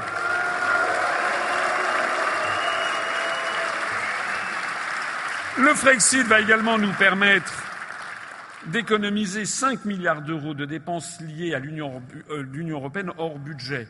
Parce qu'il y a hors budget des projets, c'est le plan Juncker par exemple, où on nous dit ben, si vous voulez récupérer une petite partie de l'argent que vous nous avez versé chaque année, eh bien il faut en mettre encore davantage pour faire un projet que nous avons nous décidé. Par exemple le projet Lyon-Turin, une liaison ferroviaire, il faut creuser un tunnel dans les Alpes. Alors les associations écologistes sont furieuses, mais pas que à Paris, ministère des Finances, ministère de l'Environnement durable, transport, les entreprises, tout le monde sait que ce truc va être non rentable, mais ça a été décidé par la Commission européenne parce que nous avons des technocrates à Bruxelles qui ont envie d'avoir comme ça des cartes avec montré les progrès, les bienfaits, les lendemains qui chantent de la construction européenne. Donc c'est quand même un petit joujou, un éléphant blanc à plusieurs milliards d'euros, où la France est perplexe parce qu'elle se dit si je ne le fais pas, je perds des milliards, et si je le fais, ben, je perds aussi des milliards. Sans parler des condamnations pécuniaires, puisque, comme vous le savez, lorsque par exemple la France avait tardé à transcrire en droit français les directives imposant à la France d'introduire les OGM dans l'alimentation, la France, les, les députés européens n'ont pas envie, quand ils reviennent dans leur circonscription, ils n'ont pas envie de recevoir des œufs sur la tête. Pourtant, c'est rigolo parfois. Et, donc la France a tardé à transcrire ça. Et bien, résultat, la France avait été condamnée à plusieurs millions d'euros de pénalités par jour de retard tant qu'on n'avait pas transcrit la directive OGM. Si on sort de l'Union européenne, on va également pouvoir lutter vraiment efficacement contre la fraude et l'évasion fiscale. Alors cette fois-ci, dans un premier cas, ce sont du cash que l'on va récupérer tout de suite. Là, il s'agit du cash que l'on va pouvoir, enfin du moins, récupérer potentiellement. De quoi s'agit-il? Les traités européens ont imposé par l'article 63 la libre circulation des mouvements de capitaux. C'est notamment avec cet article qu'on a vu se développer de façon considérable l'évasion fiscale des grandes entreprises. Une grande entreprise industrielle ou de service peut maintenant très facilement faire apparaître un déficit d'exploitation ou un très léger excédent d'exploitation en France, faire apparaître en revanche un gros excédent, de, un gros bénéfice au Luxembourg. Et vous vous rappelez que M. Juncker, toujours entre deux verres de whisky, avait, lorsqu'il était Premier ministre, décidé de taxer quasiment à zéro les, euh, les, les bénéfices des grands groupes internationaux. Ça a été le scandale LuxLeaks. Une des raisons importantes pour lesquelles nous n'arrivons plus à, à, boucler le budget de la France, c'est parce que tout simplement, on est revenu à l'année 1788. Vous savez qu'en 1787-1788, Louis XVI n'arrivait pas à boucler le budget de la France parce qu'il faisait venir Calonne, Necker, enfin, Necker, Calonne, Necker, et en fait, tout simplement parce que les gens les plus riches du royaume ne payaient pas d'argent, ne payaient pas de taxes, ne payaient pas d'impôts. Ça remontait à Charles VII qui avait voulu régler la guerre de Cent Ans, et notamment les trahisons des aristocrates français avec l'ennemi. Eh bien, il s'est dit, hein, on va calmer le jeu. Donc, les aristocrates français ne payaient pas d'impôts, pas plus que le haut clergé. Son lointain successeur Louis XVI, il en a perdu la tête. Ben, nous, nous sommes dans la même situation parce que désormais, les personnes morales les plus riches de France les très grands groupes industriels, les grandes fortunes, s'arrangent pour faire de la fraude et de l'évasion fiscale qui est estimée à 80 milliards d'euros par Bercy. Moi, de façon relativement modeste, je propose, je pense, qu'en sortant de l'Union européenne, en rétablissant le contrôle des mouvements de capitaux, on pourra récupérer 20 milliards d'euros supplémentaires. Tout ceci, ça nous fait quand même 34 milliards d'euros d'argent cash qui vont être récupérés par an, 170 milliards sur un quinquennat, et qui ont une particularité remarquable. D'abord, ce sont des sommes énormes, et d'autre part, je ne m'attaque en aucun cas aux Français. Je ne m'attaque jamais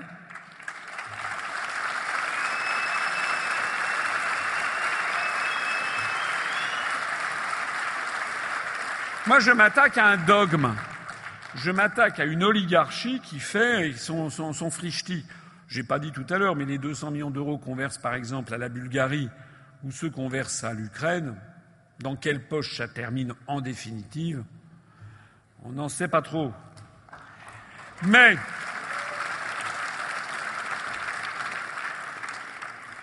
les autres candidats qui vous disent on va faire des économies, eux, ils vous proposent quoi? Monsieur Fillon propose de supprimer 500 000 fonctionnaires. Monsieur Macron, 120 000 fonctionnaires. D'ailleurs, il propose de supprimer des fonctionnaires en général, mais d'en créer en particulier. C'est-à-dire, M. Macron a dit qu'il allait supprimer 120 000 postes de fonctionnaires, et puis après ça, quand il va euh, rencontrer des, des, policiers, il dit je vais créer 15 000 postes. Quand il va voir des infirmières, je vais créer 12 000 postes. Donc on se demande finalement où est-ce qu'il les supprime, les fonctionnaires. En fait, ce sont des propos parfaitement populistes. De toute façon, tous ces gens ont une feuille de route dont je parlerai tout à l'heure. C'est le, rapport des grandes orientations de politique économique fixé par la Commission, celui-là même qu'hier j'ai déchiré devant Madame Léa Salamé. Alors j'ajoute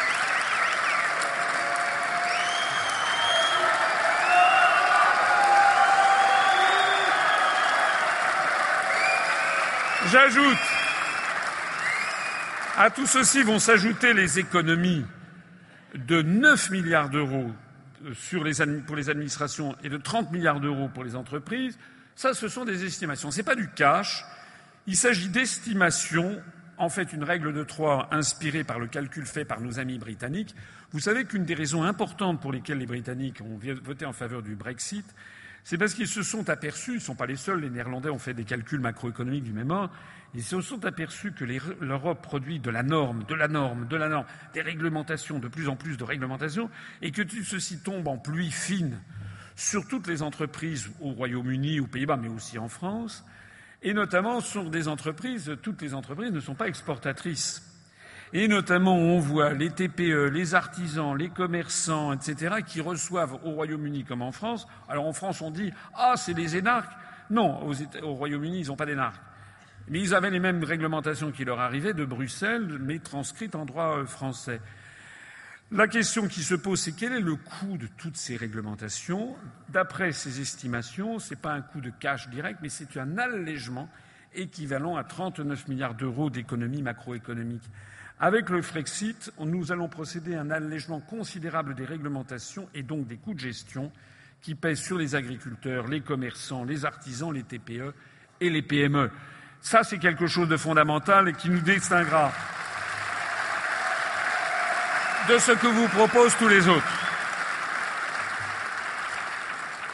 Grâce au Frexit, nous allons empêcher la disparition de la pêche artisanale et de l'agriculture familiale. Et pourquoi cela? Parce que, ah oui, je suis toujours obligé de revenir avec mes articles. C'est vrai que c'est un peu fatigant, mais comme je le dis souvent, euh, voilà, vous aimez les articles. Voilà. Je vous fais l'article. Non, tout simplement parce que j'ai eu, quand vous quand, j'étais petit, j'ai toujours eu horreur qu'on se moque de moi.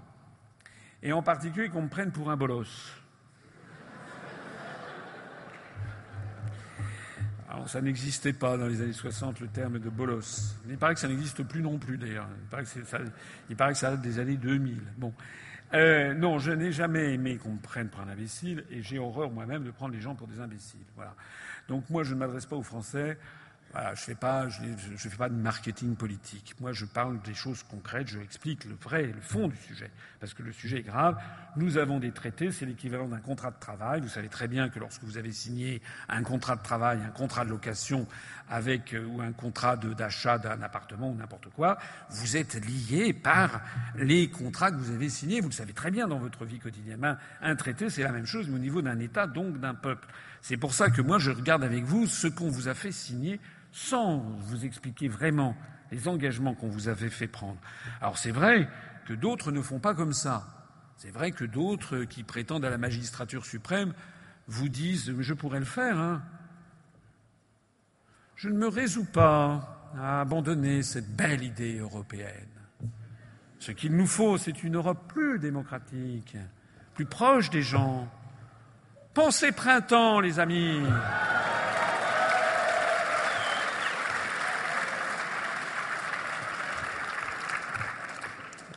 Ça, je pourrais faire, mais en fait, je forcerais ma nature parce que moi, je suis quelqu'un d'honnête et de sincère, et parce que je sais qu'il y aura un troisième tour, ou un quatrième tour, ou un cinquième tour. Est-ce que les Français, vraiment, vont encore embrayer, vont encore se faire avoir une nouvelle fois parce qu'on leur dit dans les médias, il y a une espèce de lavage de cerveau, est-ce que les Français vont pas se ressaisir en disant ça suffit, la presse de monsieur et les médias de monsieur Drahi, ça suffit, on ne veut plus entendre parler de vos, sondages bidouillés et, de, la promotion de ou deux, un ou deux candidats comme des prétendus grands candidats qui sont souvent grands d'ailleurs que par l'épaisseur des dossiers judiciaires et la taille des casseroles qui tintinabulent à leur base.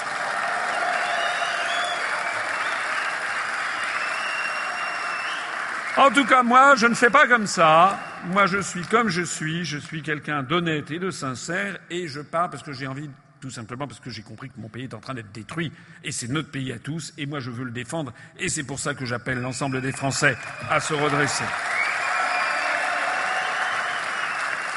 Alors figurez-vous qu'il y a, figurez-vous qu'il y a un article, l'article 39 notamment du TEFU, qui impose, qui dit que la politique agricole commune a pour objectif l'augmentation de la productivité de l'agriculture.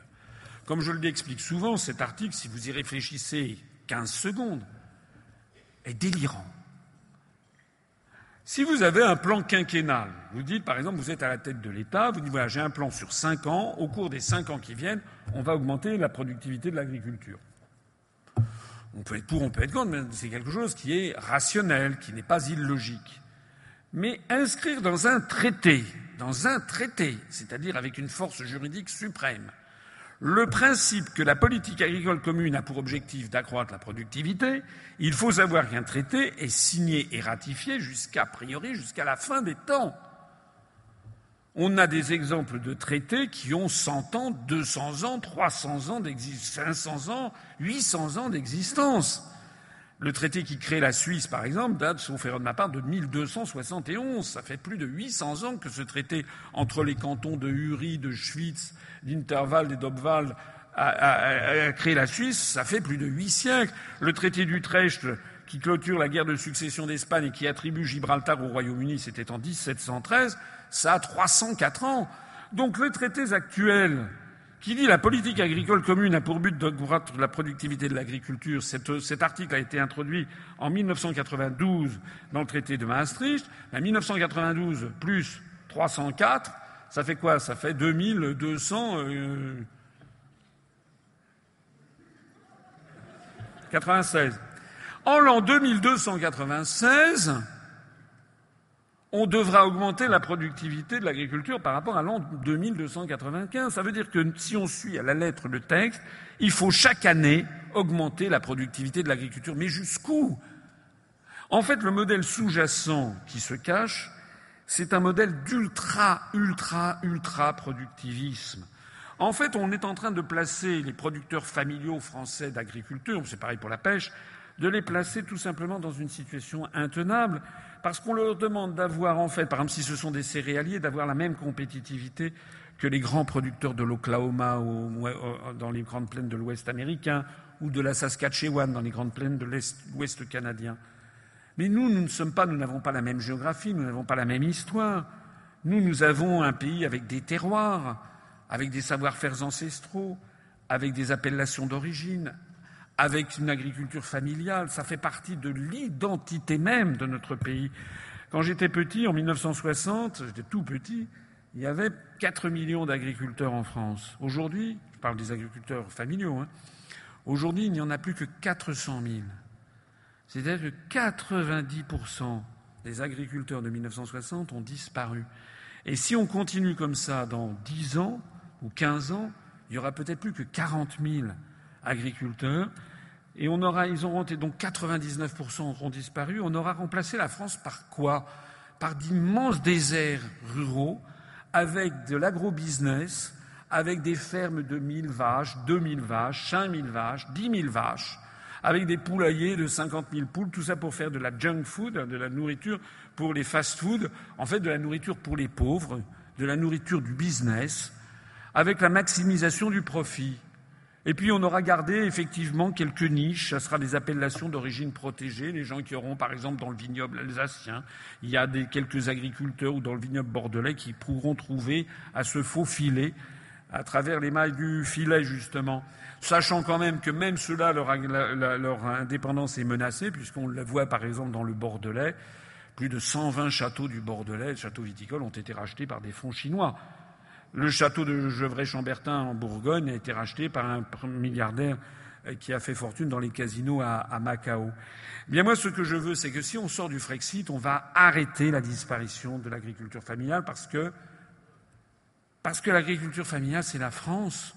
Est-ce qu'on imagine une France où il n'y aurait plus un minimum d'agriculteurs dans, dans, les provinces de France? Je rappelle que la France, ça fait 2000 ans que c'est une civilisation agricole que lorsque Jules César intervient avec la guerre des Gaules en moins 40 avant Jésus-Christ, si Jules César veut conquérir la Gaule, c'est en particulier parce que la Gaule est déjà connue pour avoir les terres les plus euh, profitables, les, plus, euh, les terres arables les plus productives d'Europe, avec à l'autre bout du continent euh, l'Ukraine. Donc le Frexit permettra de protéger les productions qui le nécessitent, on réintroduira des productions parce qu'actuellement, nos agriculteurs sont obligés d'appliquer ce pourquoi nos parents, nos grands-parents se sont battus, c'est-à-dire un SMIC, par exemple, horaire dans l'agriculture. Il faut savoir qu'il y a un certain nombre de euh, pays en Europe où il n'y a pas de SMIC horaire dans l'agriculture, c'est notamment le cas en, en Allemagne. Le Frexit permettra de protéger les productions qui le nécessitent, d'assurer des prix rémunérateurs aux producteurs familiaux et d'établir d'autres politiques que la seule loi du profit maximal. Nous donnerons, je donnerai, la priorité à d'autres choses et à ce que souhaitent les Français, la qualité gustative et organoleptique des aliments, ce qui ne figure absolument pas dans les traités européens, le respect de l'environnement et des cycles naturels. Nous favoriserons l'agriculture biologique et la permaculture. Nous favoriserons également l'installation à la terre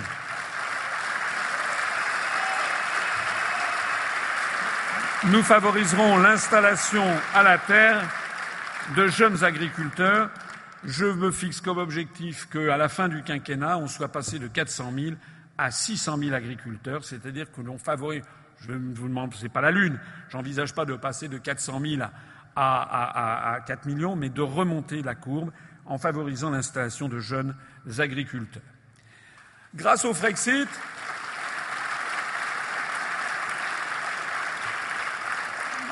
Grâce au Frexit, nous allons empêcher les délocalisations et la vente de notre patrimoine public et privé à des fonds d'investissement venus du monde entier.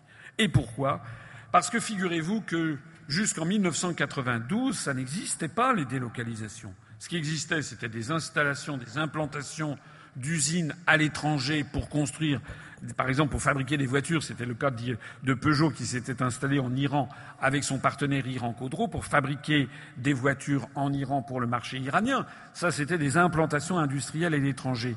Mais ce qui est apparu en 1992, c'est un article, l'article 63 actuel du TEFU, qui dit toute restriction au mouvement de capitaux est interdite entre les États membres et entre les États membres et les États tiers. C'est à partir de ce moment-là que nous avons eu ces contrôles, ces mouvements de capitaux dans tous les sens, sans aucun contrôle ni restriction, c'est ça, parce que pour créer une usine à l'étranger, il faut pouvoir sortir des centaines de millions d'euros. C'est ça qui a créé les délocalisations industrielles. La meilleure preuve, c'est que le mot de délocalisation est apparu dans la langue française en 1993, lorsqu'une entreprise a mis au jour un nouveau concept qui n'existait pas jusqu'alors, ou du moins qui avait été interdit jusqu'alors, c'est l'idée qu'on a une usine qui est rentable en France, c'était le cas de l'usine Hoover qui fabriquait des aspirateurs à Dijon, eh bien on va la délocaliser à l'étranger dans un pays où les coûts salariaux sont très inférieurs, les normes environnementales n'en parlons pas, on va fabriquer le même produit, on va ensuite le réimporter et on va le vendre avec un profit maximal, évidemment, au détriment de l'emploi. Le Frexit, justement, à partir du moment où nous, nous serons soustraits à cet article 63, va permettre enfin d'interdire les délocalisations. Il y, a quelques jours, il y avait à Paris la manifestation des ouvriers de Whirlpool, vous savez, euh, qui est en train de se délocaliser en Pologne. Whirlpool fabrique en France des, appareils, des appareils électroménagers qui sont, l'usine est parfaitement rentable. Alors les ouvriers, ils viennent manifester. Et que leur disent les autres candidats? Des bonnes paroles. Ce que d'ailleurs M. Hollande et M. Montebourg avaient déjà fait en 2012 du style je vais lutter, moi je pourrais faire ça aussi, je lutterai contre les délocalisations avec la plus grande fermeté. Mais bien entendu, euh, il est hors de question de sortir de l'Union européenne, de l'Union européenne, parce que l'Europe c'est la paix. Mais avec ce genre de truc, les ouvriers de Whirlpool, ils ont compris, c'est terminé. D'ailleurs, M. Montebourg, on allait voir ce qu'on allait voir, on a vu. Il a été ministre du redressement productif, il n'a rien redressé du tout. On a eu toujours le même torrent de délocalisation. Le robinet, c'est l'article 63. Il est ouvert ou il est fermé, c'est tout. Moi, je propose, en sortant de l'Union européenne, de couper cette affaire, de réinstaurer le contrôle des mouvements de capitaux tel qu'il existait en France avant le traité de Maastricht de 1992 et tel qu'il existe actuellement dans la très grande majorité des pays du monde, parce que ça c'est quelque chose aussi que l'on ne dit pas aux Français, c'est que la très grande majorité, en fait tous les pays hors OCDE, n'ont pas accepté ce que les pays de l'OCDE ont accepté sous la pression d'une oligarchie financière et industrielle qui, elle, maximise son profit et le, profit des détenteurs de capitaux, c'est-à-dire des actionnaires. Et il est en train de se produire, regardez ce qui est passé aux États-Unis, pourquoi Trump a-t-il été élu? Justement parce que c'est la désindustrialisation massive qui a frappé les États-Unis, les cols bleus et les cols blancs se sont plaints. Maintenant, Trump, en fait, a l'air d'être un Tsipras américain. Et puis nous, en Europe occidentale, c'est exactement la même chose, c'est-à-dire que la France est en train de perdre, vous l'avez vu, nous avons perdu en l'espace de 15 ans pratiquement un tiers à 40 des emplois industriels en, en, France. Donc moi, je veux faire comme le font les pays du monde qui réussissent, la Chine, l'Inde, l'Asie du Sud-Est, qui continuent à contrôler leurs mouvements de capitaux. J'en profite au passage pour signaler que la situation va aussi dans l'autre sens et qu'actuellement, par exemple, des fonds d'investissement venus de Chine ou du Qatar peuvent racheter des terrains, des sociétés, des biens immobiliers. J'en parlais à l'instant sur des châteaux dans le Bordelais. Je vais parler de l'émir du Qatar, notre ami, son, Altesse Al Thani, qui a racheté l'hôtel Martinez à Cannes, l'hôtel Prince de Galles à Paris, l'hôtel Georges V à Paris, le, Paris, le club de foot Paris Saint-Germain, qui a mis la main sur 4,9% du capital de Vinci, etc., etc., qui fait ses bonnes œuvres également. Il finance même, paraît-il, le divorce de Nicolas Sarkozy. Il s'est tout payé, il s'est même acheté, semble-t-il, un certain nombre de partis politiques. Ce qui explique d'ailleurs peut-être pourquoi ces partis politiques, justement, ne disent pas ce que je dis. Ce que je vous dis, moi, c'est que si l'émir du Qatar peut racheter des hôtels en France, ou si un, investisseur chinois peut racheter le château de Gevrey-Chambertin, l'inverse n'est pas vrai. Parce que ces pays n'ont pas accepté ce que nous, nous avons été obligés d'accepter par l'intermédiaire des traités européens. C'est-à-dire que si vous, vous gagnez 100 millions d'euros euh, au prochain euro million, loto, et que vous voulez acheter, pourquoi pas, un hôtel au Qatar, ou si vous voulez vous acheter 15 euh, hectares ou 20 hectares du Langjingcha, du thé du Puy du Dragon du côté de Hangzhou en Chine, on vous dira non. Et vous direz pourquoi Il vous dira parce que c'est interdit aux étrangers. Donc moi, je veux tout simplement, avec le Frexit, imposer le principe de réciprocité, en terminer avec le deux poids deux mesures et interdire en tant que de besoin la vente des plus grands fleurons de notre patrimoine public et privé à devis. C'est d'ailleurs ce que veulent les Français.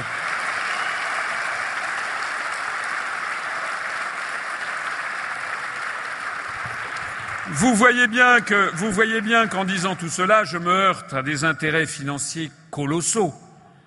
Et c'est peut-être l'une des raisons, quand je dis peut-être, c'est un euphémisme, pour lesquels il est si difficile pour moi de passer le mur des médias français.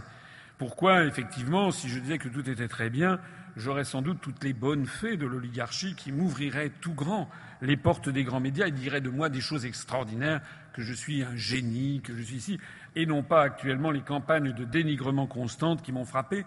Mais je m'en fiche, parce que moi je ne dépends pas de l'oligarchie, mon seul patron c'est le peuple français.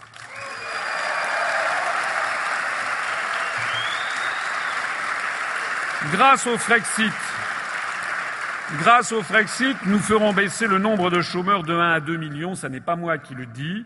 C'est une étude approfondie qui a été menée par la Fondation Respublica, publiée en 2013, qui a montré que la sortie de l'euro, la création d'un franc nouveau, jumelée à l'instauration d'un contrôle d'échange et à la dépréciation de l'ordre de 10%. C'est ce qui est prévu à la fois par Natixis, Nomura, la banque néerlandaise ING, la banque japonaise Nomura, le Fonds monétaire international. En fait, ça dépend du solde de Target 2 que je vous ai montré tout à l'heure. Je n'entre pas dans des détails trop techniques. On peut anticiper que le franc nouveau se dépréciera de l'ordre d'environ 10% par rapport au dollar. Il faut le souhaiter. Certes, les importations seront un peu plus chères. Je rappelle que les produits importés en France, c'est 30% de notre consommation. Ça ne fera jamais qu'une augmentation maximale de 3%, et encore, puisque les exportateurs étrangers qui, qui vendent en France auront à cœur de minimiser l'impact des évolutions monétaires pour conserver leur part de marché. On l'a vu, je disais que l'euro a perdu 25% de sa valeur en l'espace de trois ans. On n'a pas vu une augmentation colossale du prix des ordinateurs. Au contraire, ils poursuivent leur diminution. Je, dirais donc, je reviens donc à mon propos. Sous ces contraintes, on va avoir une production, une monnaie qui va être compatible avec l'économie française, avec sa compétitivité, a fortiori si l'euro rémanent, parce que notez bien que si on sort de l'euro, l'euro restant ne sera plus le même que celui avant, puisque l'euro sans la France n'est pas la même chose que l'euro avec la France. Donc l'euro rémanent, eh bien, euh, il faut espérer, enfin on ne sait pas comment il évoluera d'ailleurs, en tout cas il faut espérer que le Deutschmark se recréera rapidement et prenne environ 15%. Eh bien, tout ceci, et je l'ai pris, j'ai pris l'engagement d'ailleurs hier, peut nous permettre de casser le chômage parce que c'est là le cancer du chômage. Le cancer du chômage, il est là, il est dans une raison structurelle. D'ailleurs, il y a un chômage européen, il y a une tragédie européenne, un appauvrissement européen. La France, elle n'est pas seule dans cette tragédie. La Grèce, l'Italie, l'Espagne, le Portugal, c'est bien pire encore, puisque en fait les pays du Sud ont des compétitivités divergentes de celles de l'Allemagne. La France est un petit peu plus proche de l'Allemagne, mais la Grèce, l'Italie sont bien en dessous de la France. Et c'est justement ce problème-là qui crée du chômage en France. Alors je pourrais, là aussi, faire comme les autres, en vous disant euh, il faut être pour cette belle idée européenne. Je ne me résous pas à être contre et l'euro nous protège euh, de la spéculation internationale, ce que m'en fous d'ailleurs. Je vais donc, pour résoudre ce problème de l'emploi qui est très qui est un vrai problème pour la société française, je ne me résous pas à avoir augmenté le nombre de chômeurs. J'ai donc décidé, je créerai un contrat emploi jeune 21e siècle qui va régler le problème.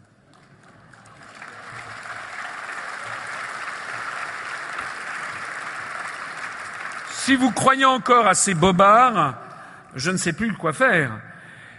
Le problème du chômage en France ne vient pas d'un problème de désajustement conjoncturel, etc. Ça peut exister. Il est vrai que les entreprises françaises, sans doute, sont un peu trop taxées, notamment les TPE, on en parlera tout à l'heure.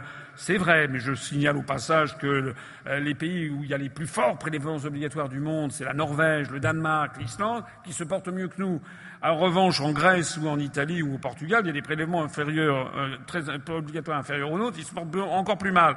Le problème numéro un du chômage en France, c'est la libre circulation des mouvements de capitaux qui a fait l'hémorragie des industries c'est la confrontation de l'agriculture avec des pays où il n'y a pas de SMIC horaire dans l'agriculture qui a fait l'hémorragie de nos emplois dans l'agriculture. Et puis c'est une monnaie qui est trop chère pour notre compétitivité. C'est pour ça qu'on a eu un million de chômeurs en plus sous Sarkozy, un million de chômeurs en plus encore sous Hollande, on est à 3,6 millions de chômeurs de catégorie A. Est-ce que vous voulez vraiment avoir encore un million de chômeurs en plus sous Fillon, sous Hamon, sous Macron, sous Tartampion? Moi, je prends l'engagement, si je suis élu, je prends l'engagement, en ayant fait sortir la France de l'euro, en ayant recréé un franc, et dans les conditions que je viens d'expliquer, de faire baisser le, le nombre de chômeurs de catégorie A d'au moins 1 500 000. J'ai dit hier que je remettrai mon mandat en jeu au bout de trois ans si je n'y suis pas parvenu.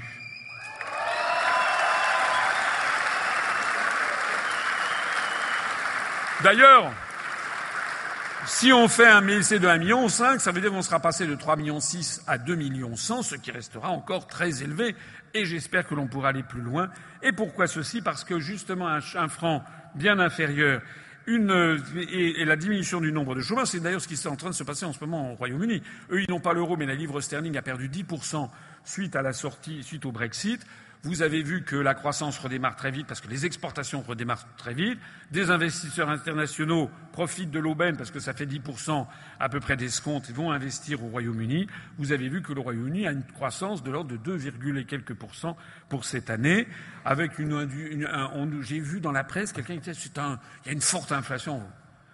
Il y a 2 et quelques pourcents, 2,2% d'inflation au Royaume-Uni. C'est, une, c'est pas du tout une forte inflation. Nous, on est en stagnation.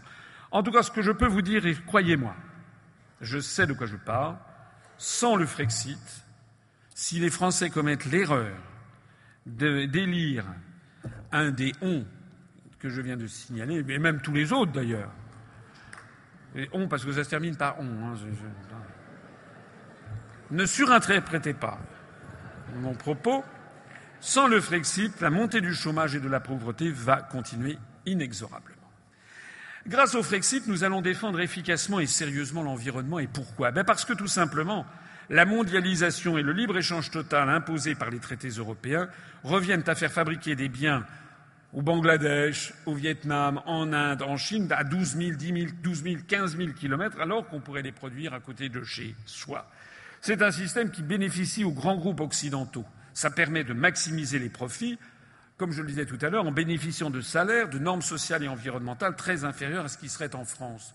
Mais la conséquence, c'est quoi? C'est qu'on a une noria permanente de porte-conteneurs qui rapportent aux États-Unis d'Amérique dans un cas, en Europe occidentale dans un autre cas, tout, des chaussures, des vêtements, des jouets, des meubles, des lunettes, des produits bruns comme des téléviseurs, des produits blancs comme des réfrigérateurs, des micro-ondes, tout, de plus en plus, tout vient de l'autre bout du monde. Il y a eu une course euh, à la navigation récemment autour du monde. C'est un Français qui s'est d'ailleurs distingué en pulvérisant le record du monde, vous vous rappelez. Il paraît que six des concurrents, en traversant l'océan Pacifique, ont heurté avec leurs navires des conteneurs qui flottaient euh, entre deux eaux. Moi, quand j'ai appris cette information, j'ai trouvé ça absolument terrifiant.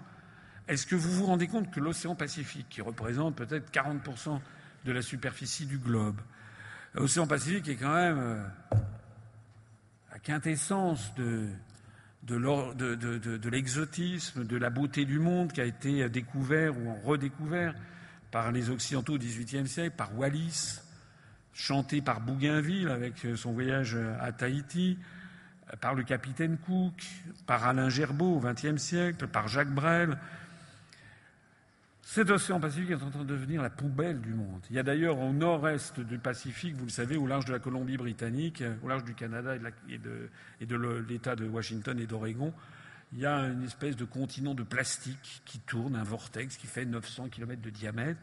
C'est absolument terrifiant. Je lisais récemment, là, il paraît que c'est une statistique du WWF, ça vaut ce que ça vaut.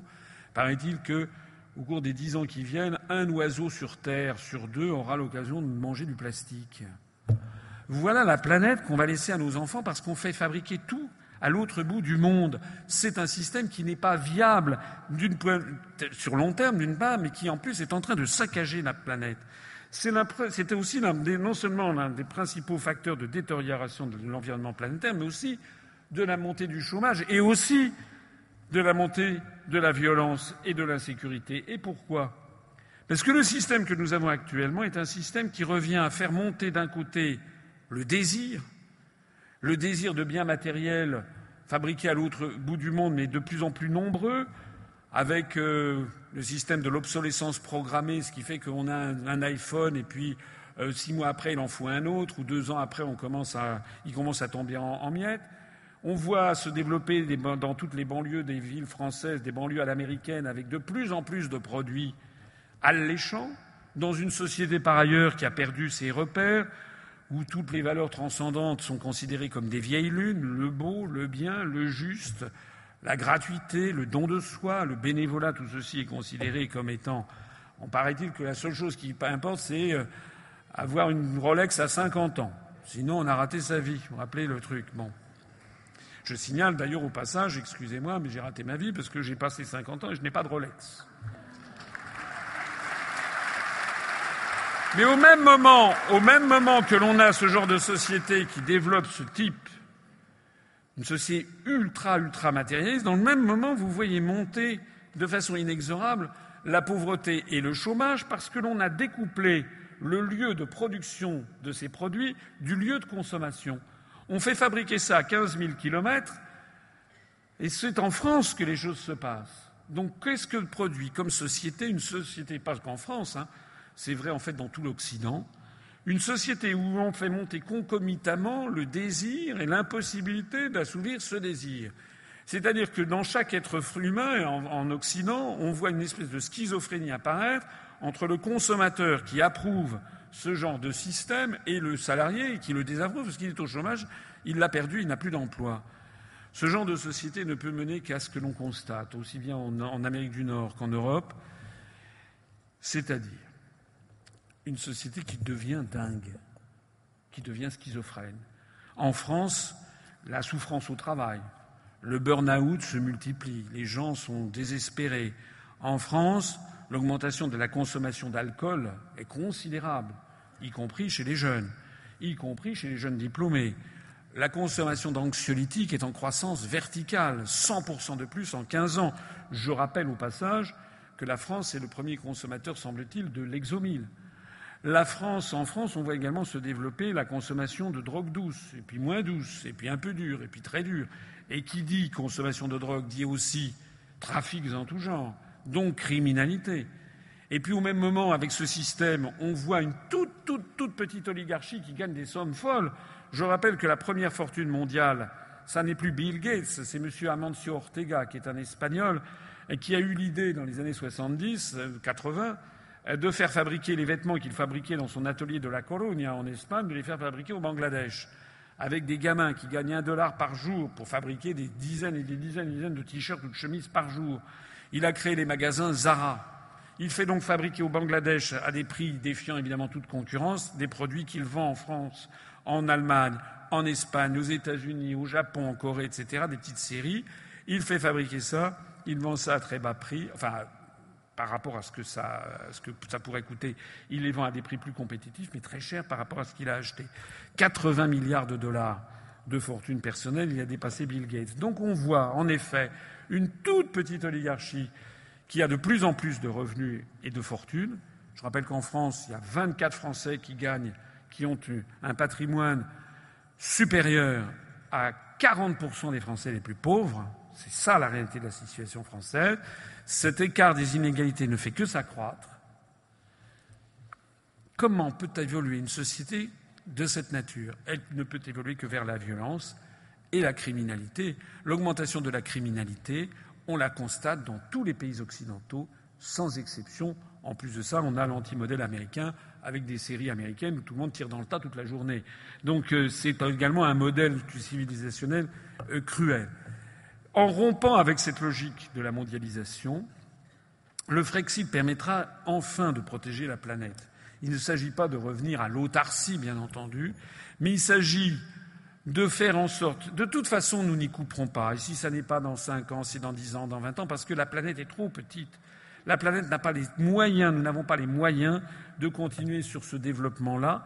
Nous n'avons pas ne serait-ce que les moyens de régénérescence de la planète en, termes environnementaux.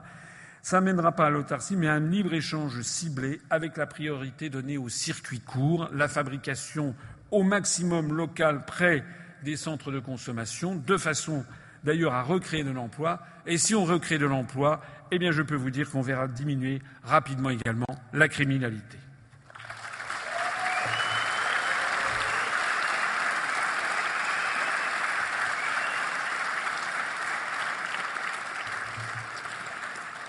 Grâce au Frexit, nous allons par ailleurs préserver et renforcer les services publics.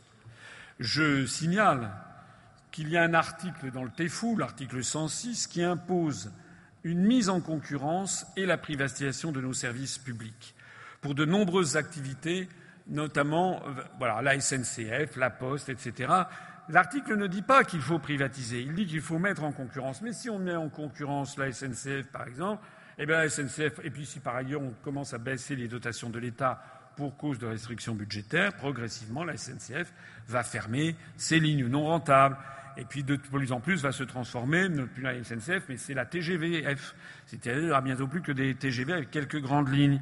Et tout ceci renforcera la désertification rurale. Et puis si on fait la même chose avec la Poste, et puis si on fait la même chose avec les grands services publics, au total, c'est quoi? Ça va être la désertification rurale qui va entraîner le cercle vicieux, la disparition du nombre d'agriculteurs, la disparition des services publics en zone rurale, la fermeture des hôpitaux, etc., etc. Donc il y aura aussi une désertification médicale. Moi, je veux que la France reste la France. Voilà, tout simplement. Je rappelle souvent euh, que nous ne sommes pas des anglo-saxons, nous avons une longue histoire, et les Français sont ainsi faits qu'ils n'ont pas la même vision du monde que d'autres peuples. C'est une vision qui ne remonte pas à la libération, même si le programme que je présente s'inspire largement de celui du Conseil national de la résistance de 1944, dont je rappelle qu'il était présidé par Charles de Gaulle mais qu'il y avait toutes les composantes politiques de la société française et qu'une grande partie d'ailleurs de ce qui avait été écrit l'avait été par Pierre Villon, qui était membre du Parti communiste français, eh bien, je rappelle que ces conquêtes sociales de la libération, qui ont fait un immense consensus social en France tout au long des Trente Glorieuses, et qui persistent aujourd'hui. Moi, j'en suis peut-être à ma 500e réunion publique depuis dix ans. J'ai rencontré énormément de Français de tous les horizons, de toutes les origines, de toutes les convictions politiques, de toutes les confessions religieuses, y compris de ceux qui n'en ont pas d'ailleurs, eh bien, je n'ai jamais vu de Français qui me disent Moi, ce que je veux, monsieur, c'est qu'on privatise la poste. Je veux que l'on ferme l'école de mon village. Je veux que la SNCF devienne une société euh, privée. Ça, ça n'existe pas. Euh, pourquoi tout ça? Parce que nous avons un, un contexte historique très important, très long, très ancien. Il faut remonter au milieu du XIIIe siècle le roi de France, à l'époque, s'appelle Louis IX.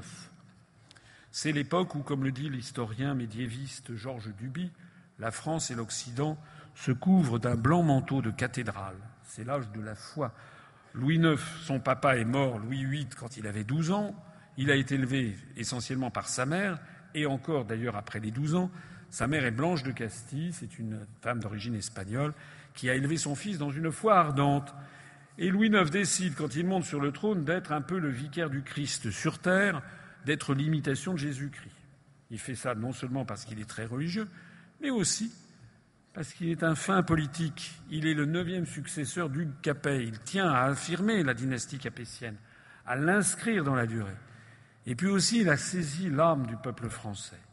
Il a compris, en fait, avant tout le monde, que ce que déteste le plus le peuple que nous formons, et que nous formons un peuple mélangé hein, depuis le baptême de Clovis, il a compris que finalement, une des choses que détestent le plus les Français, c'est le deux poids, deux mesures. Alors il va faire quoi? Louis IX, il va, c'est resté célèbre, rendre la justice sous son chêne à Vincennes. Et moi, quand j'étais petit, à l'école, on apprenait l'histoire et il y avait donc des petites, petites, images qu'il fallait coller. Et il y avait donc Louis IX rend la justice sous son chêne à Vincennes. Et je me demandais dans ma tête d'enfant, mais pourquoi c'est si important que ça soit un chêne? Et de vous à moi, tout le monde s'en fout que ce soit un chêne. Ça, j'ai compris ça beaucoup plus tard. Bon, c'est un signe robur, ça se dit en latin, c'est un signe de robustesse. Mais enfin, c'est pas là l'important. Que ce soit un Vincennes, ce n'était pas important non plus. Ce qui était important, qu'on m'avait jamais bien expliqué, c'est que le roi rendit la justice. Et qu'il la rendit pas n'importe comment. La vraie chose la plus importante, c'était la façon dont il rendait la justice. Son mémorialiste Joinville rappelle que Louis IX pouvait faire venir un féodal, par exemple le comte de Charolais, et puis un, pauvre paysan. Il y avait un différent entre eux.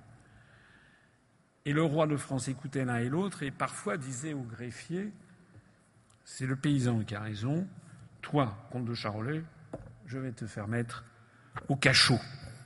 Et les Français ont découvert, on est au milieu du XIIIe siècle, qu'un chef d'État, un bon chef d'État, c'est celui qui fait régner la justice entre les Français, quelle que soit la position sociale. En fait, les Français, et moi je suis comme les Français, nous refusons la justice pour les riches et la justice pour les pauvres. Malheureusement, nous sommes maintenant dans un univers où on a une justice pour les riches et une justice pour les pauvres.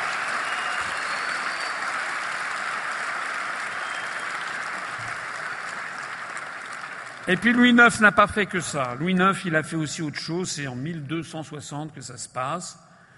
C'est qu'il décide de créer un hospice. C'est la première fois dans notre histoire pour guérir, héberger, soigner les aveugles, qui certains ont perdu la vue parfois euh, lors des croisades, ou bien parce qu'il y a énormément de maladies oculaires à l'époque. On est au Moyen Âge. Vous savez que l'espérance de vie à la naissance pour un homme doit être de l'ordre de 35, 38 ans et pour une femme de 40 ans.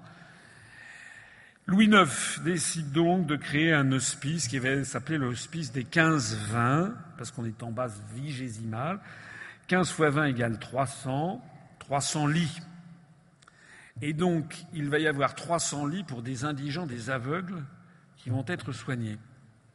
Le confesseur de sa veuve, la reine Marguerite, écrira en 1303 que Louis IX a créé donc un hospice pour héberger et, soigner les aveugles. C'est un hôpital qui existe toujours à Paris, hein, l'hôpital des 15-20, et que cet hospice est payé sur la bourse du roi, comme c'est écrit en vieux français, la bourse du roi, c'est-à-dire le trésor public. Et les Français découvrent, et c'était il y a 757 ans, 757 ans, ils découvrent un chef d'État et un État qui assure non seulement la justice, mais aussi l'égalité sociale entre les Français et qui assure qu'il va y avoir une médecine la même pour tout le monde. Il n'y a pas de médecine pour les riches et une médecine pour les pauvres. Et c'est de ça qu'il s'agit en ce moment parce que nous sommes en train de remettre en cause ce modèle qui a 757 ans, qui est, fait partie, comme on dit maintenant, de notre ADN. L'ADN du peuple français n'admet pas autre chose. C'est pour ça que lorsque M. Fillon, par exemple, appliquant les directives européennes, commence à vouloir démanteler la sécurité sociale pour promouvoir des assurances médicales privées, comme c'est le cas aux États-Unis, ce qui nous mène tout droit à une justice à plusieurs vitesses avec une, et à une médecine plus, exactement à plusieurs vitesses avec une médecine pour les riches, une médecine pour les pauvres, eh bien moi je ne l'accepte pas. Nous devons tous nous rebeller contre ça. Nous devons être fidèles à 757 ans d'histoire. Mais d'où ça vient cela? D'où ça vient? C'est pas Monsieur Fillon, c'est pas Monsieur Macron. La loi El Khomri, c'est pas Madame El Khomri. La loi Macron, c'est pas Monsieur Macron. Tout ceci, tous nos acquis sociaux viennent je l'ai montré hier devant la télévision française. C'est la troisième ou quatrième fois que je montre ça sur les chaînes de radio et de télé. À chaque fois, les grands médias font comme si ça n'existait pas. Ça veut bien dire que je montre aux Français l'origine numéro un des problèmes de la France. L'origine numéro un, elle est là.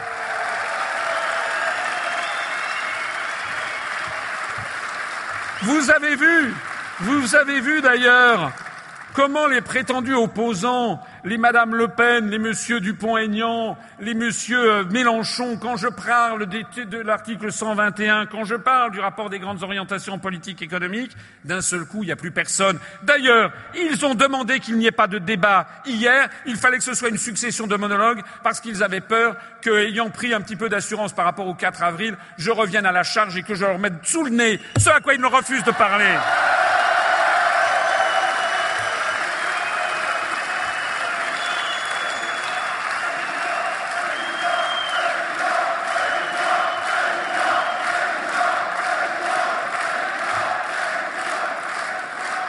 Alors cet article 121, il a une histoire.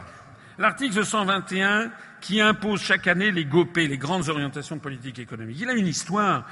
C'est que figurez-vous que les gens qui ont rédigé les articles des traités européens ne sont pas complètement débiles.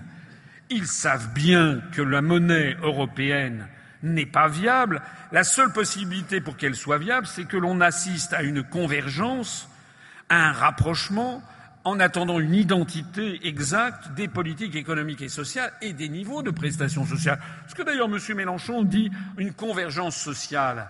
Mais c'est ce que souhaitent les européistes, une convergence économique et sociale. Ils ne disent pas le contraire, c'est exactement l'article 121. Sauf que M. Mélenchon fait croire que cette convergence sociale va être vers le haut et que tout le monde va avoir un SMIC au top niveau, et ça n'est absolument pas le cas. La réalité des choses, c'est qu'il y a actuellement un SMIC en France qui est à 1140 euros net par mois et un SMIC en Bulgarie qui est à 200 euros net par mois. Et donc la convergence entre les deux, ça sera probablement 400 euros net par mois pour tout le monde. Est-ce que c'est ça que vous voulez? En tout cas, c'est ça qui est inscrit dans le dernier rapport des grandes orientations de politique économique, puisqu'ils disent que l'évolution du SMIC doit être compatible avec la compétitivité de l'économie française, c'est-à-dire en gros, il faut supprimer le SMIC. C'est à ça euh, vers lequel on s'oriente. Est-ce que c'est vraiment ça que vous voulez? En tout cas, c'est la véritable, feuille de route de la Commission européenne qui l'impose au gouvernement, et c'est ça qui est fondamental à comprendre, quel que soit le prochain président de la République, sauf si c'est moi.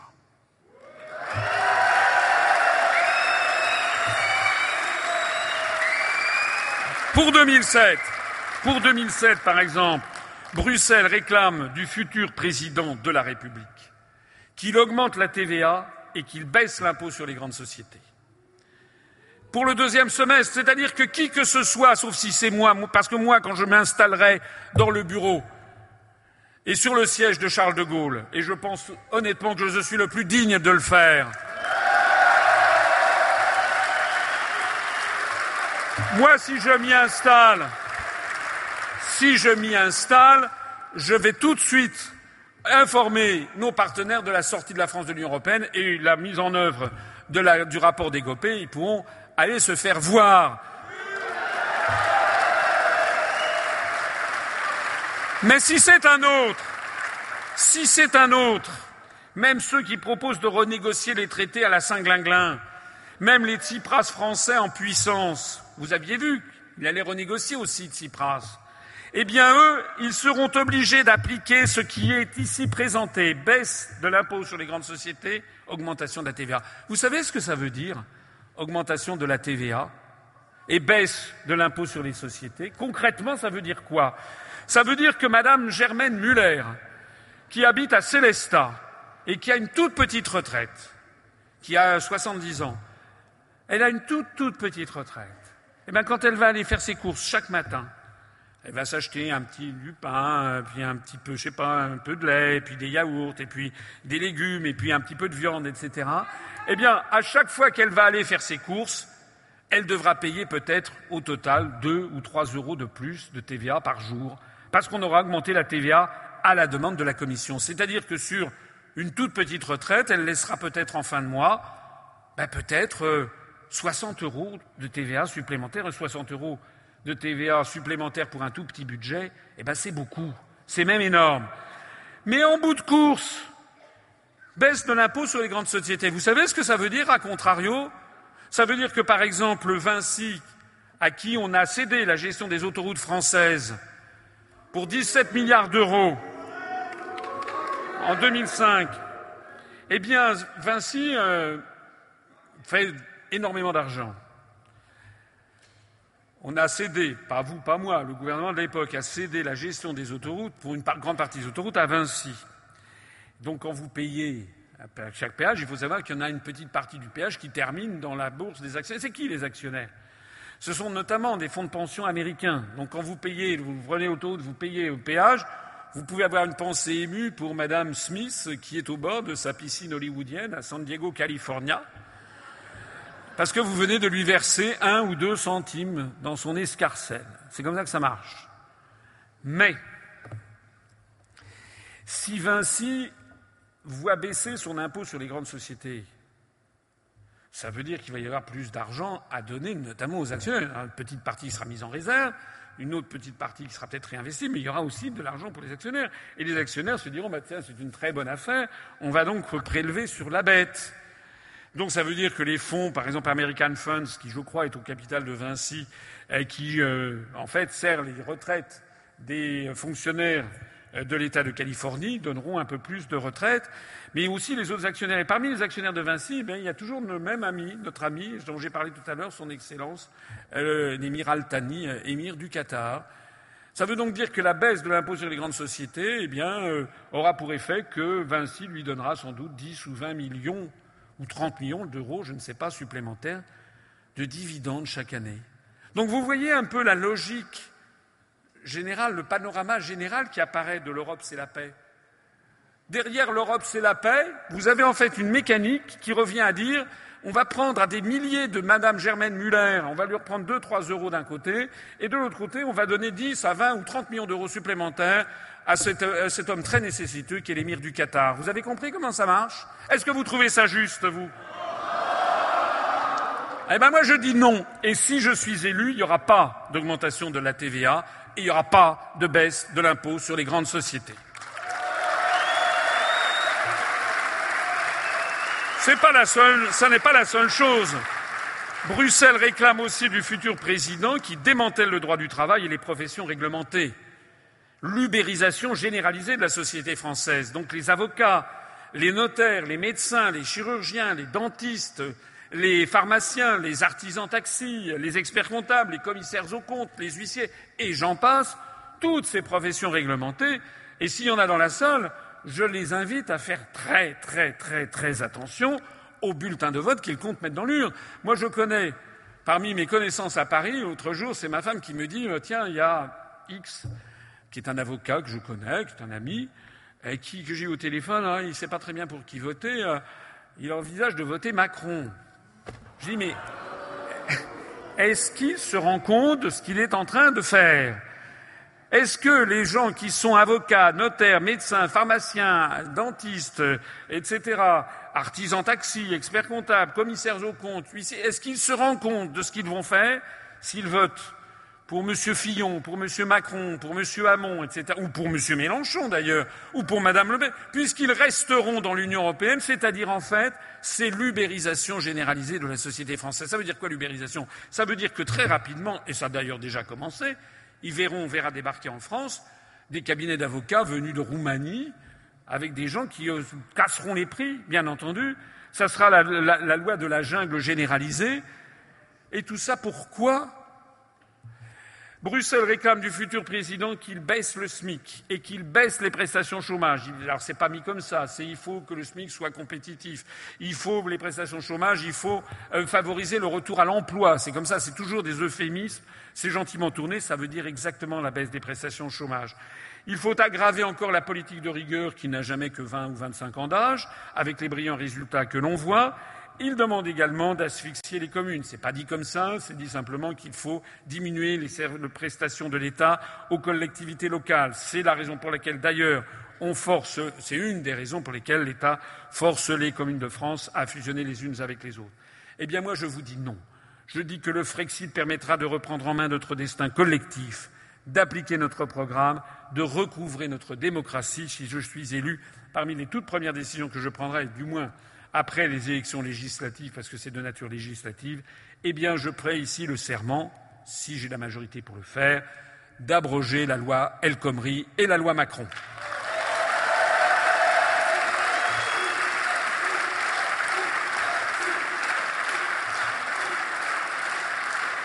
Alors, mon programme ne se limite pas au Frexit. Et je voudrais rappeler à ceux qui ne le sauraient pas, je les renvoie sinon sur notre site internet Assino 2017, un certain nombre de mesures en dehors du Frexit qui sont soit de nature présidentielle, soit de nature législative. Je n'ai pas le temps ici de tout vous dire, mais je voudrais quand même faire ressortir un certain nombre d'éléments phares. Premièrement, mon programme, je propose d'instaurer le référendum d'initiative populaire avec 500 000 Français pouvant aller déposer leur signature et leur pièce d'identité sur la question de leur choix. Je propose d'instaurer la reconnaissance pleine et entière du vote blanc.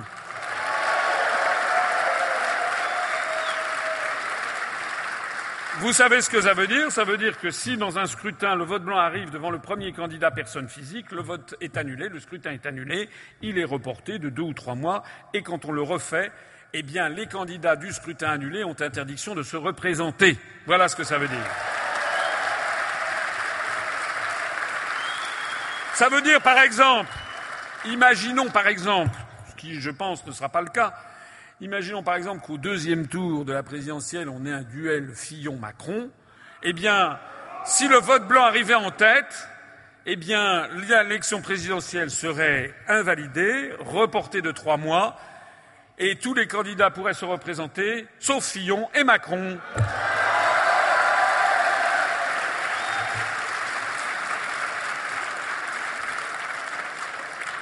Je propose de démocratiser le Conseil constitutionnel parce qu'il n'est pas normal que l'instance suprême en France pour le droit, l'instance qui fait respecter la Constitution, soit en fait composée de responsables politiques et qui ne juge pas en droit mais en opportunité politique. C'est comme ça qu'on s'est ramassé les traités européens, mine de rien. Normalement, un vrai Conseil constitutionnel aurait dû interdire ce qui s'est passé avec le traité de Maastricht de 1992, puisqu'on le verra tout à l'heure, le traité de Maastricht entre en choc frontal par rapport aux grandes valeurs, les plus grandes valeurs de la République française.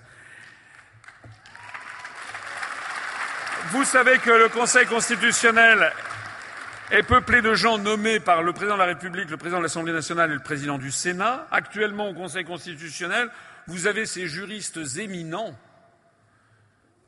que sont Laurent Fabius, Lionel Jospin, Michel Charras, Nicolas Sarkozy. Ça va pas, ça ne va pas. Donc moi, je ferai en sorte, je proposerai une réforme constitutionnelle où on s'inspirera de nos amis allemands avec le tribunal constitutionnel de Karlsruhe, c'est-à-dire que désormais, le président de la République, le président de l'Assemblée nationale, le président du Sénat ne pourront plus nommer les membres du Conseil constitutionnel.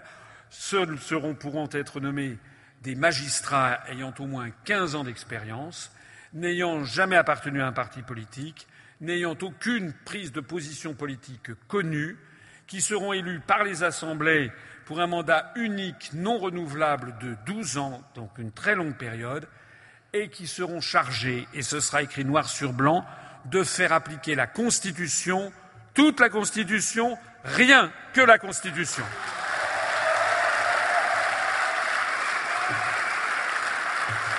Je propose de démocratiser le Conseil supérieur de l'audiovisuel, actuellement présidé par M. Olivier Schramek, ancien directeur de cabinet de Jospin et ami personnel de François Hollande. On a compris la situation, ça n'est pas normal. Même chose, même effet. Ce seront des gens qui seront nommés, qui seront élus de façon beaucoup plus démocratique. Je propose de réformer le statut des élus avec un casier judiciaire vierge obligatoire.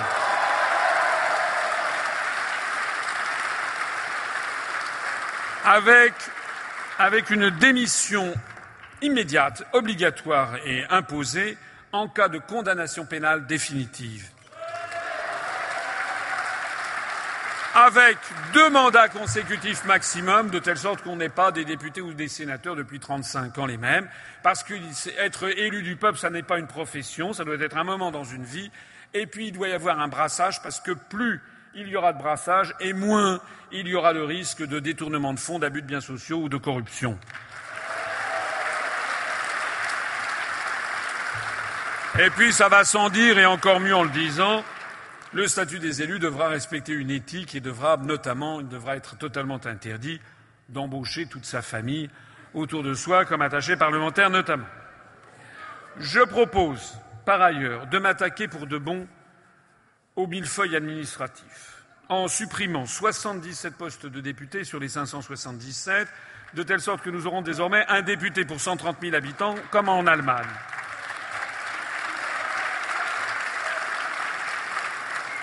Ça veut dire aussi 77 euh, postes d'attachés parlementaires en moins. Des familles vont être décimées. Je propose, il y a également les frais de transport en moins, je propose de supprimer 64 postes de députés européens. Ce sont les députés européens puisqu'on n'y sera plus.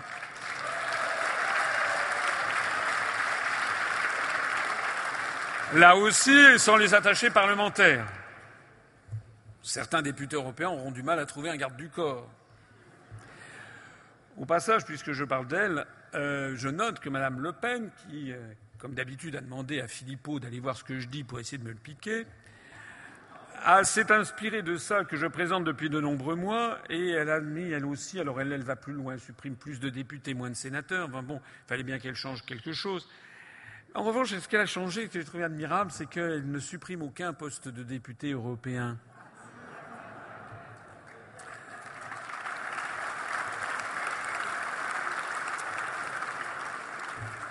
Monsieur Mélenchon non plus.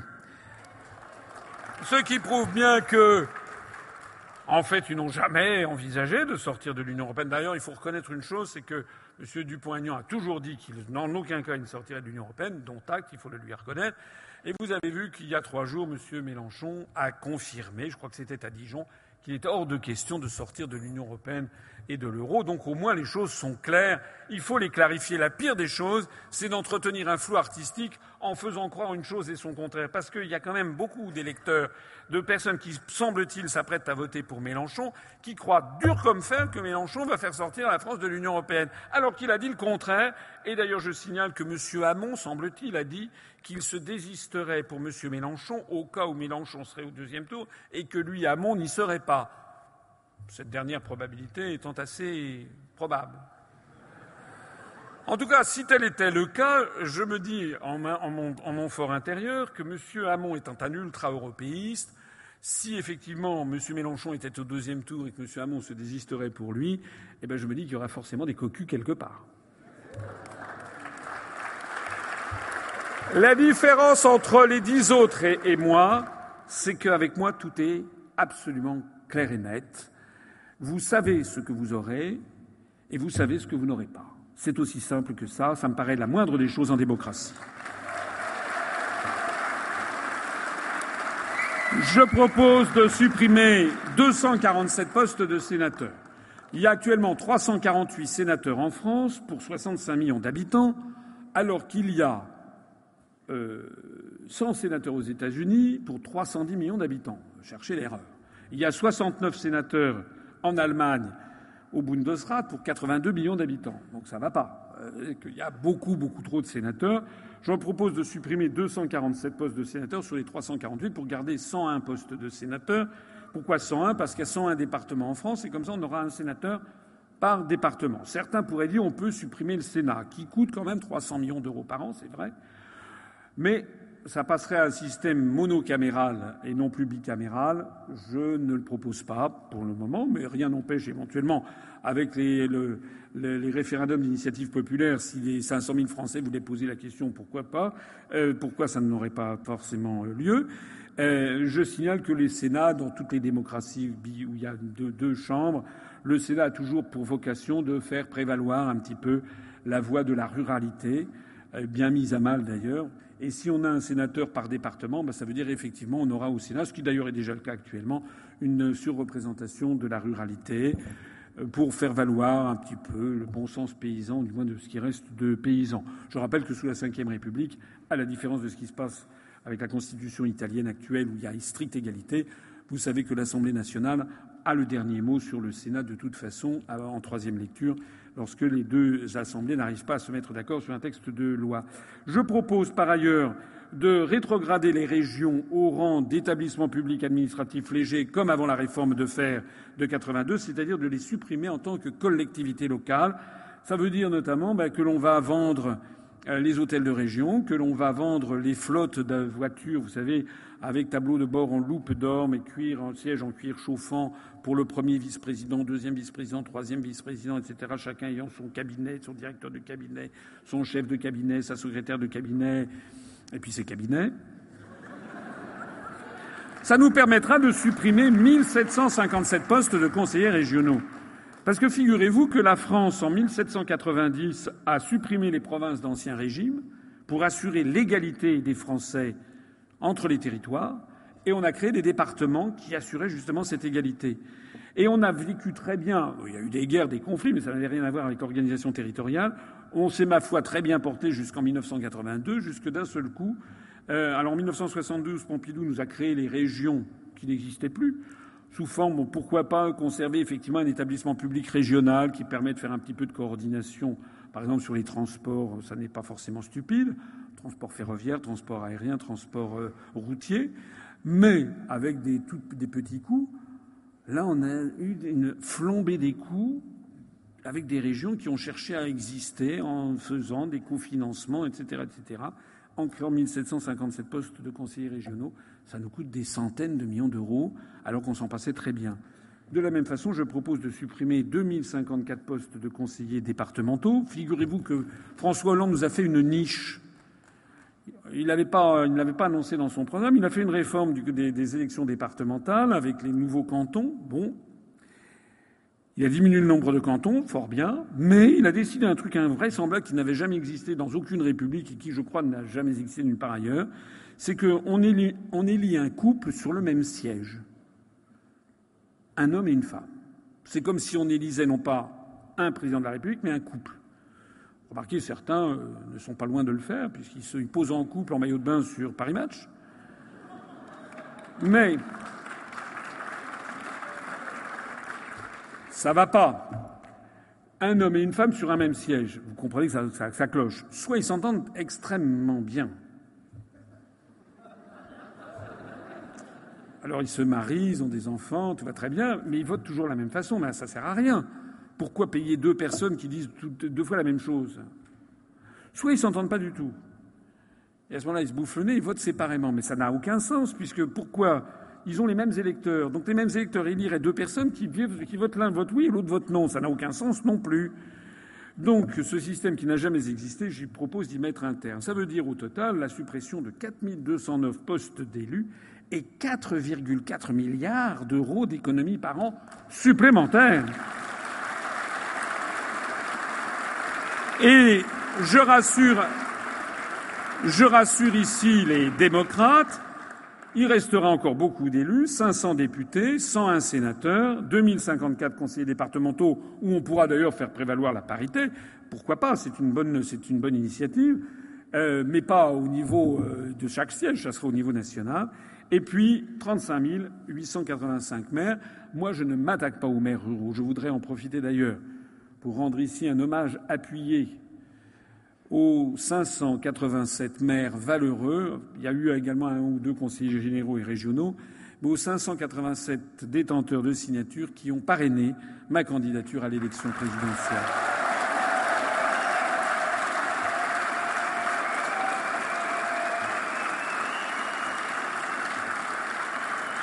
Je signale ce qui est en train d'arriver aux mairies de France est un véritable scandale, puisque les maires ruraux sont un peu des apôtres laïcs. Ils touchent en tout et pour tout maximum, maximum, une prime mensuelle de, je parle des maires de petits villages, je ne parle pas des maires de très grandes villes, une prime de 580 euros par mois TTC pour solde de tout compte avec laquelle ils doivent payer leurs frais d'essence et d'amortissement de leur voiture pour aller à la préfecture, à la sous-préfecture, pour circuler à l'intérieur du village, pour aller voir ici un tel ou un tel de leurs administrés, éventuellement pour mettre un petit peu de leurs sous pour favoriser, je sais pas, une rencontre du troisième âge et autres.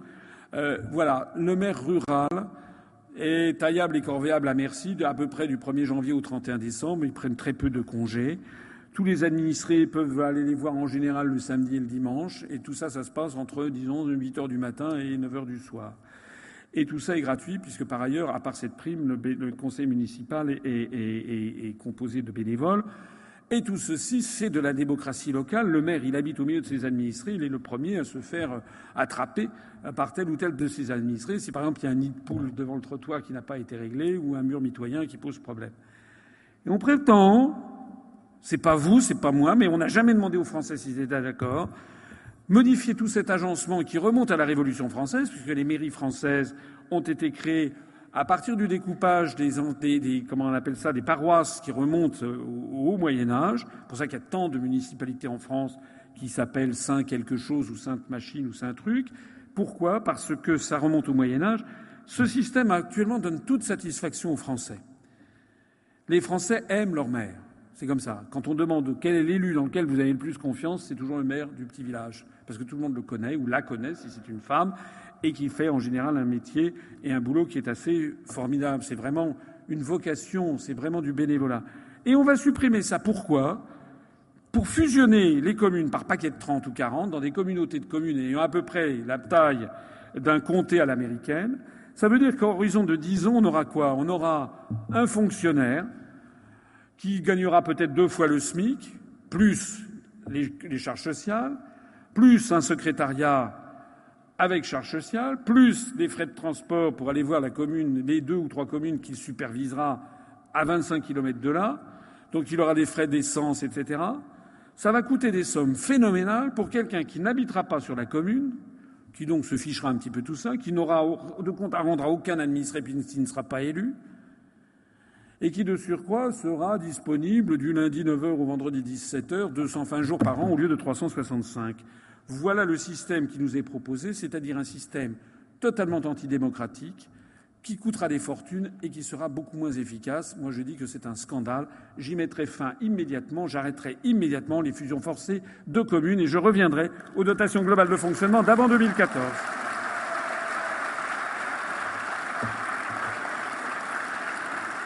Par ailleurs, je prends l'engagement, dès le mois de mai, d'augmenter le SMIC à 1300 euros net par mois, ce qui est totalement contraire au rapport d'Égopé. Mais le rapport d'Égopé, voilà.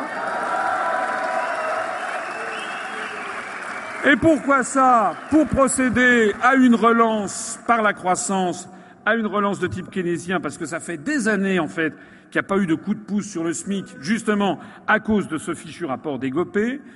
Je créerai également un minimum vieillesse équivalent à 950 euros par mois, parce qu'il n'est pas normal que les seniors n'aient pas cette somme qui est juste au-dessus du seuil de pauvreté. Ce minimum vieillesse sera également le même montant pour l'allocation pour les adultes handicapés minimum et s'appliquera non seulement bien entendu à la métropole mais également à l'outre-mer.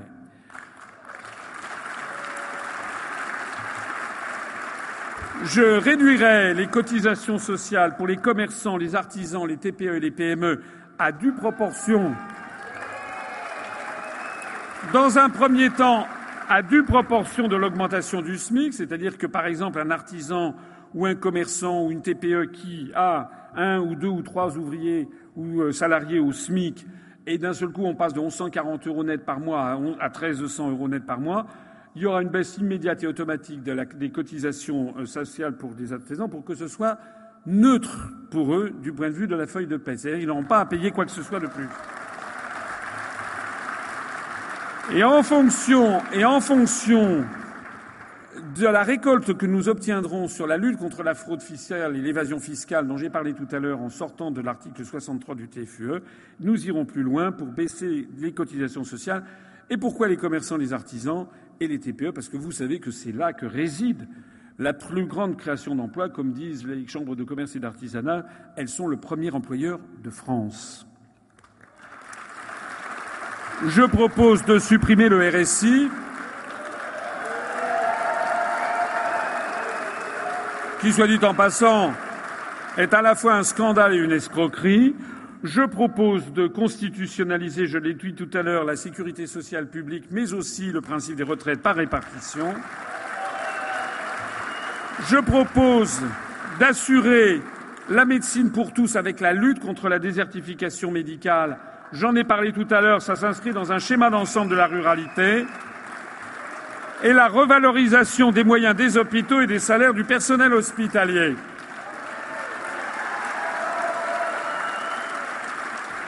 Et ça, c'est un engagement que je prends quasiment à titre familial, puisqu'il se trouve que j'ai ma fille qui a 25 ans, qui est interne en médecine. Moi, je découvre un truc incroyable. Alors, déjà, je savais que le personnel hospitalier était très maltraité, les infirmiers, les infirmières notamment, mais alors les internes en médecine, d'ailleurs, ils sont en grève illimitée. J'ai une fille qui travaille 65, 70 heures par semaine. Elle est en gynécologie obstétrique, c'est sa spécialité. Elle est dans un CHU et elle gagne quelque chose comme 800 euros, 850 euros par mois, alors qu'elle a des responsabilités à 25 ans où c'est quand même la vie et la mort en plus qui sont en jeu et ils sont en sous-effectif total. C'est un véritable scandale. Et pendant ce temps-là, pendant ce temps-là, je rappelle qu'on donne 300 millions d'euros au gouvernement de Kiev avec ses alliés néo-nazis de Svoboda. Est-ce qu'il n'y a quand même pas quelque chose qui cloche?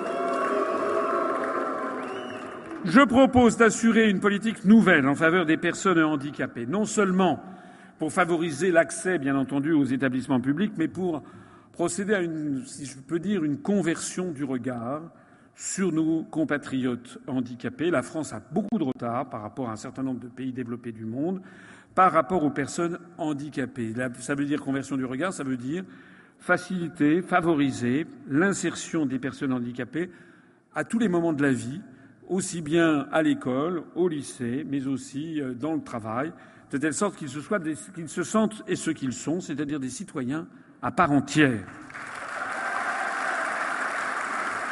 Et j'ai d'ailleurs, j'ai d'ailleurs la fierté de souligner que nous avons euh, parmi les personnes que nous avons investies pour les législatives, nous avons deux qui seront donc titulaires comme au poste de député. Je crois que nous sommes le seul parti politique à avoir investi deux personnes, deux de nos très fidèles adhérents et militants, deux personnes non voyantes que je tiens à saluer ici. Il y en a d'ailleurs, oui, il y en a d'ailleurs un au premier rang que je salue ici. Merci beaucoup. Je crois qu'il n'y a pas d'autre parti politique qui, euh, euh, fasse, la même chose. Je propose de revenir à l'école républicaine en revalorisant le travail et le salaire des enseignants. En particulier, je voudrais, que dans les quartiers difficiles, on doit absolument rétablir la République, l'ascenseur républicain au mérite, et je le dis avec vraiment beaucoup de ferveur, parce que moi je suis un enfant de la République. Mes arrière-grands-parents étaient des pauvres paysans, et puis mes grands-parents étaient, venaient des quatre coins de France. Mon père a été euh, le premier de la famille à, avoir son bac en 1950. Avoir son bac en 1950, c'était quelque chose.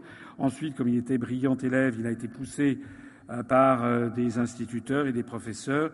Il a fait les grandes écoles d'ingénieurs. Il a réussi l'école centrale de Paris. Et moi, quand j'ai été élevé, quand j'étais petit, on m'a dit il faut faire comme ton père, si tu, il faut pas mentir, il faut pas voler, il faut travailler, et si tu travailles bien, eh bien tu réussiras. Ben moi, c'est ça que je veux comme société, une société égalitariste en fonction de l'égalitarisme et de l'élitisme républicain. Or, plus on casse l'école républicaine et plus on favorise en fait la reproduction sociale au détriment justement des catégories les plus défavorisées de la population.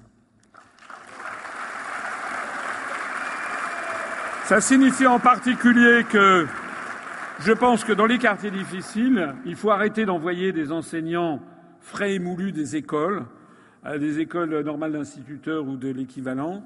Il faut avoir euh, non pas des, enseignants peu expérimentés, je pense qu'il faut envoyer au contraire des enseignants très expérimentés dans les écoles les plus difficiles, des enseignants ayant de l'autorité naturelle. Je pense qu'il faut le leur proposer, moyennant, évidemment, je sais bien que c'est contraire au déroulement de carrière habituel, mais moyennement des primes très substantielles financières, parce que toute peine mérite salaire. Il est trop important, je ne veux pas voir disparaître l'école de la République de pans entiers du territoire national.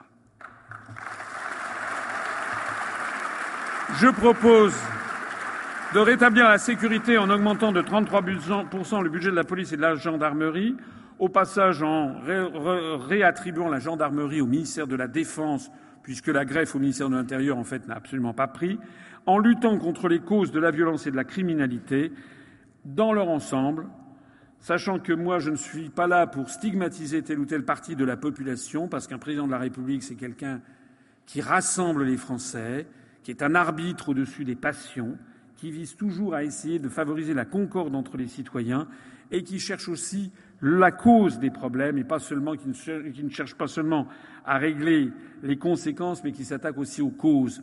Je l'ai déjà dit tout à l'heure, j'y reviens. On ne pourra pas enrayer la violence et la criminalité en France, qui n'est pas que française, qui est européenne en fait, et qui est OCDEienne, si j'ose dire. C'est dans tous les pays de l'OCDE. S'il n'y a pas une lutte contre les injustices sociales, une réduction des inégalités sociales, une baisse spectaculaire du chômage et, j'insiste, un arrêt de notre participation à des guerres illégales et néocoloniales qui ne peuvent que favoriser des, comportements débouchant sur les actes terroristes que nous connaissons.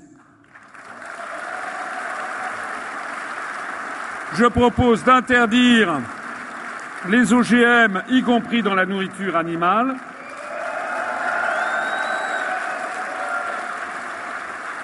Toutes ces questions, pour toutes ces questions de santé, de santé, de bien-être animal, je vous renvoie à, notre programme. J'insiste sur le fait que, par exemple, sur ces OGM, mais aussi l'huile dans l'huile de moteur dans les aliments, etc.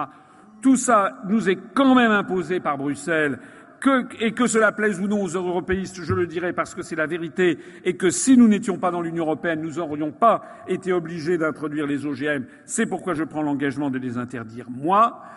Et puis je propose aussi de lancer un grand programme de logements sociaux pour qu'à la fin du quinquennat, on puisse mettre en, travaux 80 000 logements sociaux supplémentaires par rapport aux programmations actuelles.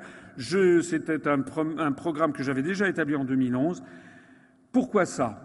J'ai été reçu il n'y a pas très longtemps à la Fondation Abbé Pierre, très gentiment d'ailleurs. Les problèmes de logement sont effarants en France.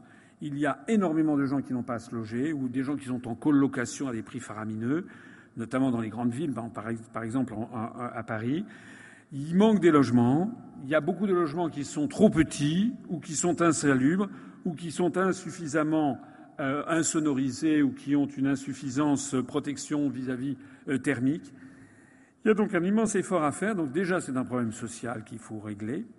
Moi, je ne me résous pas à voir effectivement des quantités de gens qui ont des plus graves difficultés de logement, sans parler des SDF qui décèdent parfois dans la rue. Mais c'est aussi pour relancer l'économie. Il y a un dicton bien connu qui dit que lorsque le bâtiment va, tout va. Tout le monde sait, enfin tout le monde devrait savoir, en tout cas les économistes savent, que lorsque l'on relance par la construction, c'est une relance vertueuse de l'économie, parce que ça fait travailler le maximum de gens.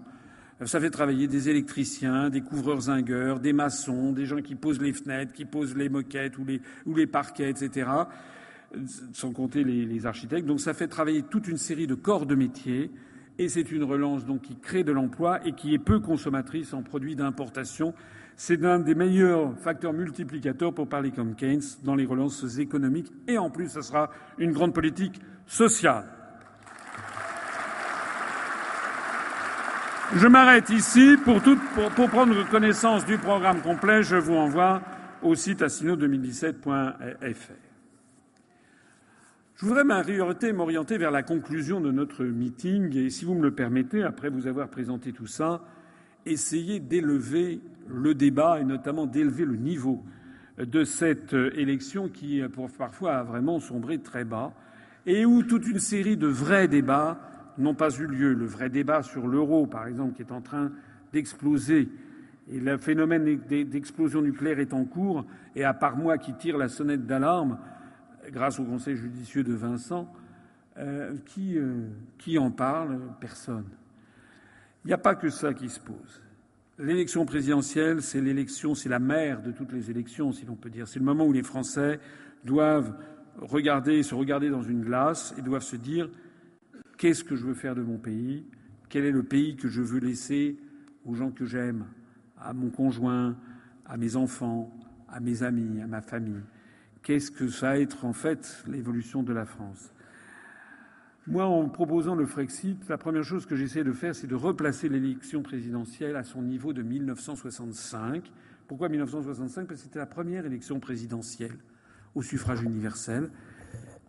Et lors de cette élection, eh bien, on traitait des vrais sujets. Je vais vous passer ici une petite vidéo tout à fait intéressante Charles de Gaulle, pendant l'entre-deux tours, est interrogé par le journaliste Michel Droit, qui lui demande quelle est sa vision de l'Europe. Et vous allez voir qu'à ce moment-là, il y avait un vrai chef d'État qui répondait sans détour, sans circonlocution, sans conseiller en communication et qui disait aux Français la vérité et au plus haut niveau de la réflexion. Je cède la parole au président de la République de l'époque, Charles de Gaulle. Oui, c'est ce qu'on avait appelé, bien que vous n'ayez pas, je crois, prononcé la formule, c'est ce qu'on avait appelé l'Europe des patries à ce moment-là. Je n'ai jamais parlé d'Europe des patries. C'est comme la tendance suit. Euh, chacun a sa patrie, nous avons la nôtre, les Allemands ont la leur, les Anglais ont la leur, et c'est ainsi. J'ai parlé de la coopération des États. Alors ça, oui, j'en ai parlé, et je crois que c'est indispensable. Et nous avons tâché de l'organiser à cette époque, mais ça n'a pas réussi. Et depuis, on n'a plus rien fait, excepté nous, qui avons fait quelque chose avec l'Allemagne. Car nous avons solennellement, et c'était incroyable après tout ce qui nous était arrivé, nous avons solennellement fait avec l'Allemagne un traité de réconciliation et de coopération. Ça n'a pas non plus jusqu'à présent donné grand-chose. Parce que, parce que les politiques sont les politiques des États et qu'on ne peut pas empêcher ça. Alors vous avez des cris, mais l'Europe, l'Europe supranationale, il n'y a qu'à mettre tous ensemble, il n'y a qu'à fondre tous ensemble, les Français avec les Allemands, les Italiens avec les Anglais, etc. Oui, vous savez, c'est commode. Et quelquefois, c'est assez séduisant. On va sur des chimères, on va sur des mythes. Euh, mais ce ne sont que des chimères et des mythes il y a les réalités. Et les réalités ne se traitent pas comme ça.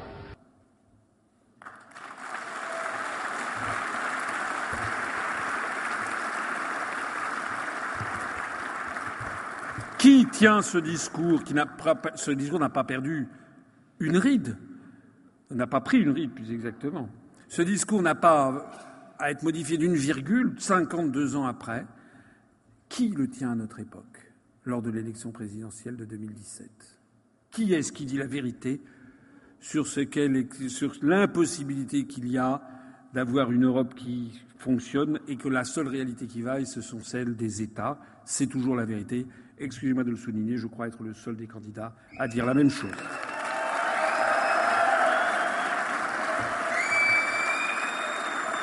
En proposant le Frexit, je ne regarde pas seulement 1965, je regarde également 1992 et je prétends renouer le fil de l'histoire de France, parce que le fil de l'histoire de France a été interrompu en 1992 pour une raison très simple, c'est que ce, cette année-là, les Français, parce qu'ils ont été victimes d'une espèce de lavage de cerveau médiatique et politique constant pendant toute une année, ont fini par céder et par ratifier du bout des lèvres d'ailleurs le traité de Maastricht, alors que ce traité de Maastricht était en train de mettre un terme à l'histoire d'une France souveraine, indépendante, et était contraire même à nos valeurs constitutionnelles et contraire aux droits de l'homme et du citoyen de 1789.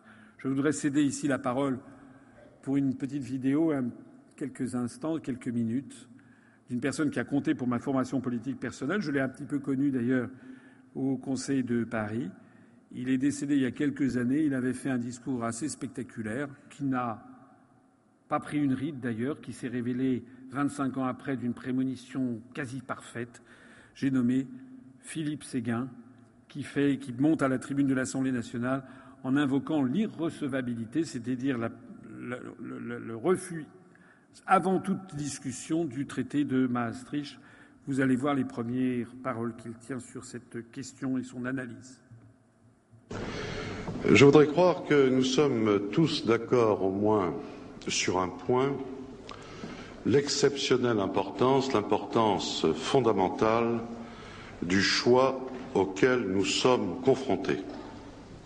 Et je n'ai pas l'impression de me payer de mots.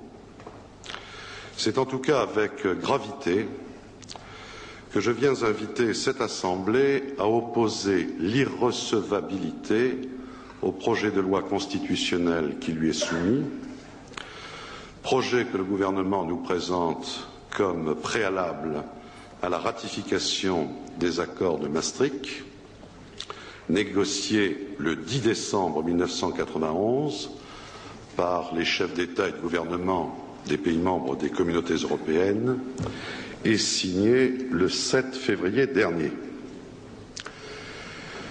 Cette irrecevabilité se fonde sur le fait que le projet de loi viole de façon flagrante le principe suivant lequel la souveraineté nationale est inaliénable et imprescriptible, ainsi que le principe de la séparation des pouvoirs, en dehors duquel une société doit être considérée comme dépourvue de constitution. Il existe en effet, au-dessus même de la charte constitutionnelle, des droits naturels, inaliénables et sacrés, à savoir pour nous les droits de l'homme et du citoyen tels qu'ils ont été définis par la déclaration de 1789. Et quand l'article 3 de la Constitution du 4 octobre 1958 rappelle que la souveraineté nationale appartient au peuple, il ne fait que reconnaître le pacte originel qui est depuis plus de 200 ans le fondement de notre État de droit. Nulle assemblée ne saurait donc accepter de violer délibérément ce pacte fondamental. La question, la question, de la séparation des pouvoirs se pose dans les mêmes termes. Aucune assemblée n'a compétence pour se dessaisir de son pouvoir législatif par une loi d'habilitation générale dépourvue de toute condition précise quant à sa durée et à sa finalité. A fortiori, aucune assemblée ne peut déléguer un pouvoir qu'elle n'exerce qu'au nom du peuple. Or, le projet de loi qui nous est soumis comporte bien une habilitation d'une généralité telle qu'elle peut être assimilée à un blanc-seing. Et nous voilà confrontés à une situation tout à fait extraordinaire dans notre histoire constitutionnelle, puisque pour la première fois, on demande au Parlement de constitutionnaliser par avance des textes qui n'existent pas encore et qui ne seront pour la plupart même pas soumis à sa ratification dès lors qu'il s'agira de normes communautaires directement applicables. On demande donc au Parlement, qui n'en a pas le droit, rien de moins que d'abandonner sa compétence législative aux organes communautaires chaque fois que ceux-ci le jugeront nécessaire pour l'application du traité. Ayant ainsi fait référence à la Déclaration des droits de l'homme et du citoyen, qui est violée deux fois par le projet de loi, je pourrais considérer ma tâche comme accomplie. Ce que nous a dit il y a 25 ans Philippe Séguin, c'est qu'il a pointé du doigt le fait que le traité de Maastricht rompait avec le principe de souveraineté nationale, vous l'avez vu, que le Parlement français n'avait pas le droit de faire ce qu'il a fait.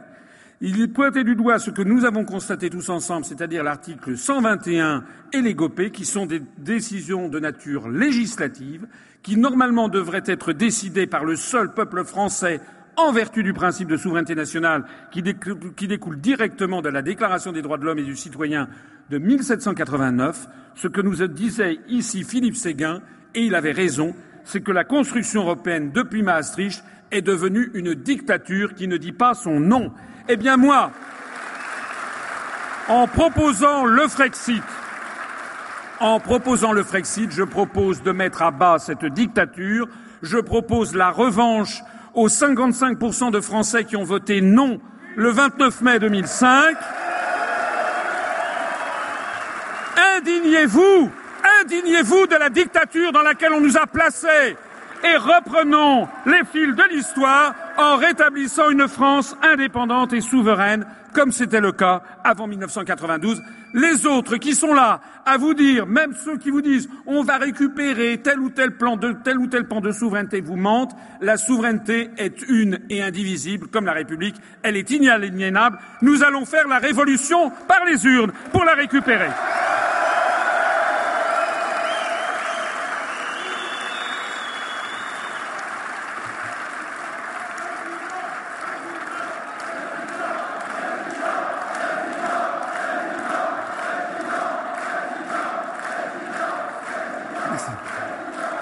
Alors, en proposant le Frexit, je ne fais pas que regarder dans un rétroviseur, contrairement à ce que certains voudraient faire croire. Je signale d'ailleurs au passage que les États-Unis d'Europe, c'est un truc qui remonte à 1849, le discours de Victor Hugo, qu'on ne vienne pas me donner des leçons de modernité. En proposant le Frexit, je suis le seul candidat, le seul, à expliquer le terrible anachronisme et la terrible erreur historique du principe même de construction européenne. Je suis le seul à proposer une nouvelle vision de la France et du monde totalement renouvelée pour le XXIe siècle. Et pourquoi? Et pourquoi? Parce que je m'inspire dans ma pensée politique, et c'est bien de ça qu'il s'agit. Il faut, au moment de l'élection présidentielle, réfléchir à notre avenir collectif, à l'avenir de la France et du monde. Eh bien, je m'inspire notamment dans ma pensée politique, pas seulement de lui, mais en partie de lui, d'un sage indien qui s'appelait Sri Aurobindo. Ah oui, c'est assez étonnant de citer ça dans une élection présidentielle, mais je suis quelqu'un d'étonnant, n'est-ce pas? Sri Aurobindo, Sri Aurobindo, qui est un Indien, qui a vécu de 1872 à 1950, a été l'un des principaux dirigeants du mouvement pour l'indépendance de l'Inde à côté de Gandhi. Il a été aussi un philosophe, un poète, un écrivain spiritualiste. Il s'inspirait des textes de l'Inde ancienne, notamment des Upanishads, notamment ce fameux verset de la Mahopanishad qui, donne, dit Vasudhaiva Kutumbakam, c'est-à-dire le monde est une seule famille. C'est la vieille pensée indienne qui voudrait que le monde, progressivement, toute l'humanité finisse par converger dans une seule et même famille. Sri Aurobindo était pénétré de culture française. En 1919, il écrit un ouvrage qui s'appelle L'idéal de l'unité humaine. Et en 1919, c'est après la guerre de 14-18, on en sort, il y a des projets, notamment celui d'Aristide Briand, sur les États-Unis d'Europe, qui ressort la vision de Victor Hugo, qui a 70 ans d'âge, en 1849. Et dans cet ouvrage, L'idéal de l'unité humaine, Schreier Robindo, qui connaissait bien la France, consacre un chapitre entier qui s'appelle Les États-Unis d'Europe. Écoutez bien ce texte qui a 98 ans. Vous allez voir l'incroyable prémonition de ce qu'il nous dit. Seule l'expérience peut montrer si les États-Unis d'Europe peuvent se former et si, une fois formés, ce genre d'unité européenne peut subsister et se parfaire en dépit de toutes les forces de dissolution et toutes les causes de querelle qui, pendant longtemps, chercheront à la pousser au point de rupture. Mais en l'état actuel de l'égoïsme humain, il est évident que si cette unité européenne se formait, elle deviendrait un instrument terriblement puissant de domination et d'exploitation du reste du monde par le groupe de nations à présent à l'avant-garde du progrès humain. Inévitablement, elle éveillerait l'idée antagoniste d'une entité asiatique et d'une unité américaine, Or, même si le remplacement des petites unités nationales actuelles par des groupements continentaux, c'est le projet de l'Union européenne, marque un certain progrès vers l'union finale de toute l'humanité, leur formation, cependant, entraînerait des cataclysmes d'un genre et d'une étendue qui éclipseraient la dernière catastrophe, celle de 14-18, et pourrait bien réduire à néant les espoirs de l'humanité au lieu de rapprocher leur accomplissement. Et Sri Aurobindo de poursuivre, toujours dans ce texte qui a 98 ans. Mais l'objection principale à l'idée des États-Unis d'Europe est que le sentiment général de l'humanité cherche déjà à dépasser les distinctions continentales et à les subordonner à une idée humaine plus large, ce qui est tout à fait le cas d'ailleurs à notre époque. En réalité, tout le monde considère désormais le monde dans sa globalité et les Français, quand ils vont à l'étranger, les étudiants, j'en parlais tout à l'heure pour Erasmus, se fichent pas mal du périmètre de l'Union européenne, pas plus d'ailleurs que ne s'en préoccupent les grandes entreprises lorsqu'elles investissent à l'étranger. Et Robindo de conclure. De ce point de vue, une division sur des bases continentales serait peut-être une étape réactionnaire du genre le plus grave et pourrait entraîner des conséquences extrêmement sérieuses pour le progrès humain.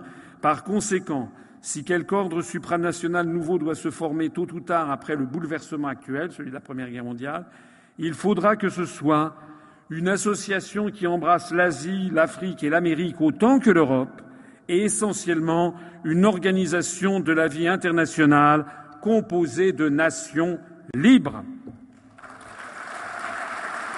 C'est exactement cela qu'il convient. Nous ne devons pas avoir de nationalisme européen comme ce vers quoi est en train de nous entraîner l'Union européenne dans le prétendu choc des civilisations des néoconservateurs américains. Nous devons être le pays, la France, qui favorise non pas la constitution de blocs continentaux antagonistes nous menant à une troisième guerre mondiale et à un monde multipolaire, ça c'est la théorie de Samuel Huntington, nous devons au contraire favoriser les nations libres, les Nations unies, nous devons favoriser la coopération internationale et non pas l'intégration continentale par blocs amenés à se battre les uns contre les autres. Il y a quelqu'un qui l'avait compris. Ça nous ramène de nouveau à l'élection présidentielle de 1965. Vous allez voir comment la pensée stratégique, géopolitique de Charles de Gaulle, et c'est bien de ça qu'on attend d'un chef de l'État, on n'attend pas de lui qu'il nous parle des salaires de Pénélope ou de l'âge de Brigitte Trogneux, on attend du chef de l'État qu'il nous propose une vision géopolitique. Écoutez, écoutez Charles de Gaulle en 65, interrogé par Michel Droit de nouveau. Par conséquent, nous sommes obligés de prendre le monde comme il est et d'agir et de vivre dans ce monde-là. Alors, qu'est-ce que ça signifie? Ça signifie que la France n'a à s'interdire à elle-même aucune possibilité. La France est pour la paix. Il lui faut la paix la France, pour renaître vraiment, pour se refaire et pour s'étendre, au sens le plus noble du terme, il lui faut la paix. Par conséquent, la France cherche la paix, cultive la paix, aide la paix partout. Comment? En étant en rapport avec tout le monde. Il n'y a aucune espèce de raison pour que nous excluions d'avoir de bons rapports avec ceci ou avec cela. Nous sommes les alliés des Américains et leurs amis, tant qu'il a l'air de subsister quelques menaces venant de l'Est sur l'Europe occidentale. Nous sommes également, en termes de plus en plus étroits, avec l'Europe de l'Est, parce qu'elle existe et parce qu'il n'y a aucune espèce de raison pour que nous ne prenions pas tous ces contacts pacifiques avec elle. Nous avons pris des contacts également pacifiques et étroits déjà assez avec la Chine. Nous en avons avec d'autres réalités du monde, comme l'Amérique latine, comme l'Afrique, bien entendu, comme l'Inde, comme le Japon. Et pourquoi pas ce que nous appelons l'équilibre, qui va avec la paix, c'est un commencement de coopération internationale. Et c'est cela que la France cherche à aider. Et c'est pourquoi la France n'exclut les rapports, ses rapports avec qui que ce soit elle cherche à être en contact pratique, direct, fécond, avec tout le monde. Et elle l'est, figurez-vous. Je dirais même qu'actuellement dans le monde, si vous y faites attention, elle est la seule. Les Américains, tout puissants qu'ils sont, ne sont pas en bon terme avec tout le monde. Les Anglais non plus, pas encore. Les Allemands, je n'en parle pas. La Russie soviétique, ce n'est pas certain. Nous, nous sommes ce pays-là. c'est conforme au génie de la France. Nous n'en sommes plus à la domination et à vouloir l'établir, mais nous sommes le peuple fait pour établir, aider la coopération internationale. C'est ça notre ambition nationale d'aujourd'hui. Et faute de celle-là, nous n'en aurions aucune. Mais il nous en faut une. Et celle-là, nous l'avons. Elle est pour le bien de l'homme. Elle est pour l'avenir de l'humanité. Et il n'y a que la France qui puisse jouer ce jeu-là. Il n'y a que la France qui le joue.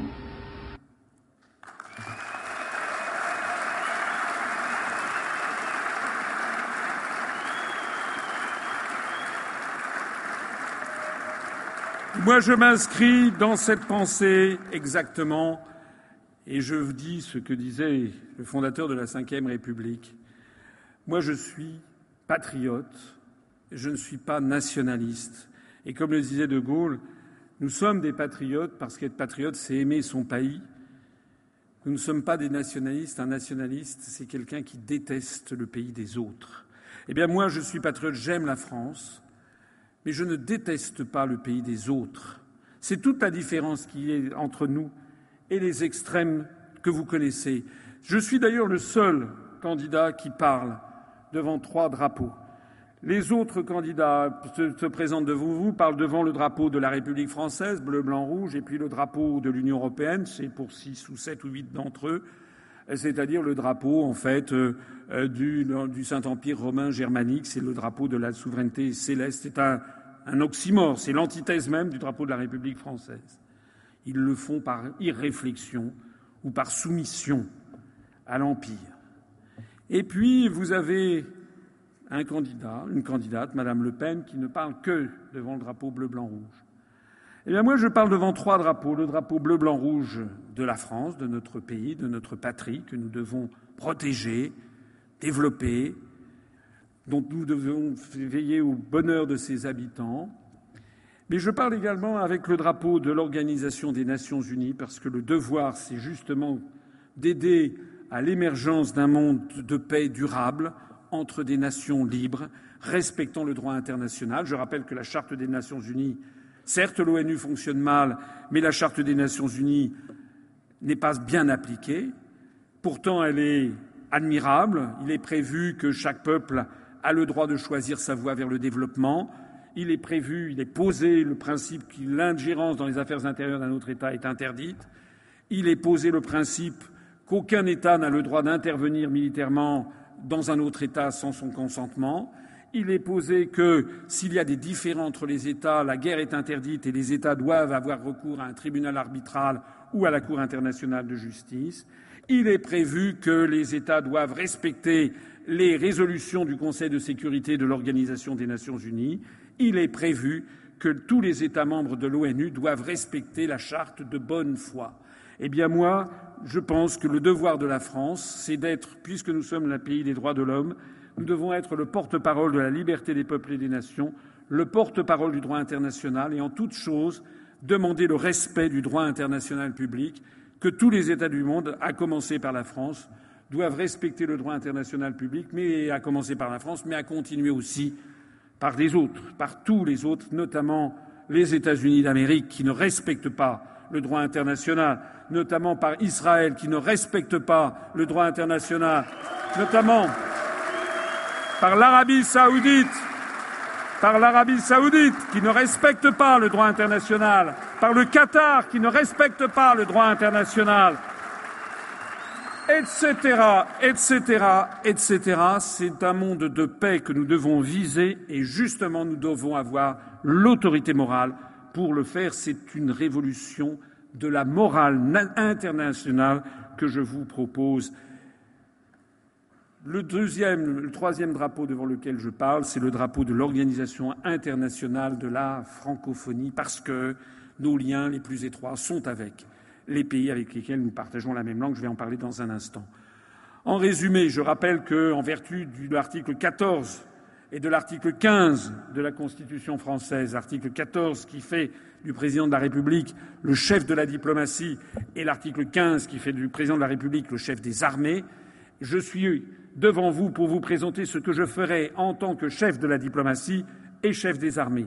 Nous allons donner la priorité à la paix mondiale et au refus des blocs militaires en retirant la France de l'OTAN par l'article 13 du traité de l'Atlantique Nord.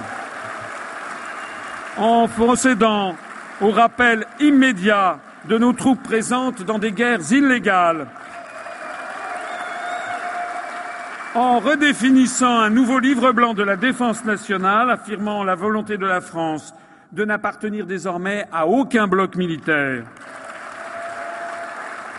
de sanctuariser notre territoire national par la force de frappe nucléaire telle que nous l'a laissé Charles de Gaulle, parce que nous devons nous protéger, parce que nous ne, sommes pas dans un monde de bisounours et que la France doit se protéger, mais en même temps d'avoir une politique de défense erga omnes, comme on le dit en latin, c'est-à-dire vis-à-vis de tous, c'est-à-dire que nous n'aurons plus d'ennemis désignés, nous nous protégeons contre tout le monde, sans a priori ni préjugés.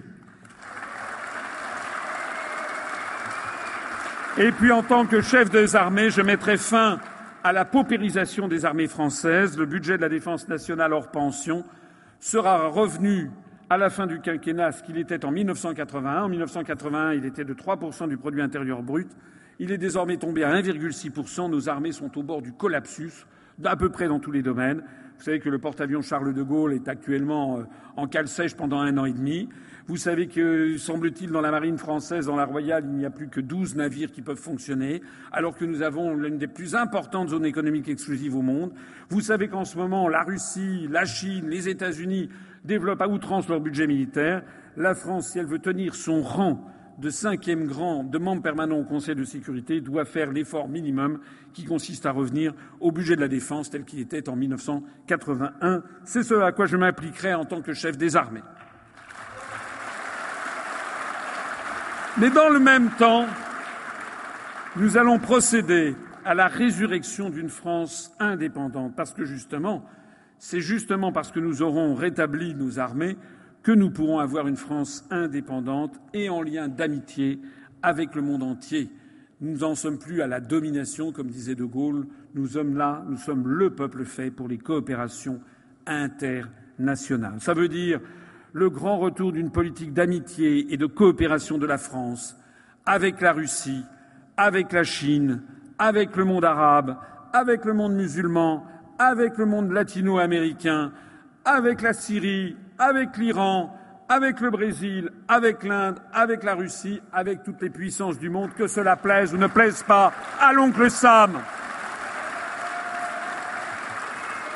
La France la France, redevenue porte-parole de la liberté des peuples du monde, aura la volonté de redonner tout son pouvoir à l'ONU conformément à sa charte fondatrice. Je le disais à l'instant. Nous allons procéder à la résurrection d'une France indépendante avec la fin de la France-Afrique, la fin des relations néocoloniales avec l'Afrique, mais le développement d'une nouvelle ère de coopération égalitaire avec les pays d'Afrique et je proposerai aux pays d'Afrique qui sont dans le franc CFA et qui souhaiteraient en sortir que la France les aide à en sortir s'ils le souhaitent.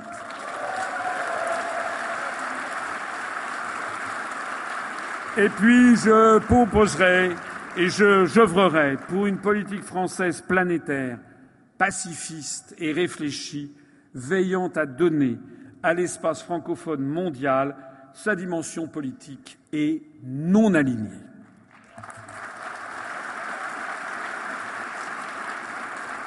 Je terminerai, avec deux grandes orientations. La priorité à l'universel. La priorité à l'universel, et je vais parler de Strasbourg. Ici, il y a un Parlement européen à Strasbourg, des bâtiments magnifiques, énormes d'ailleurs. Comme nous sortirons de l'Union européenne, ces bâtiments seront vidés des députés européens, ce que d'ailleurs souhaite la quasi-totalité des autres membres de l'Union européenne qui veulent se concentrer au Parlement qui est à Bruxelles. Eh bien, moi, je prends acte de, ceci et ce que je proposerai, c'est que l'on transfère à Strasbourg, à la place où se trouve actuellement le Parlement européen, que l'on y transfère l'UNESCO, c'est-à-dire l'Organisation des Nations Unies pour l'éducation, les sciences et la culture.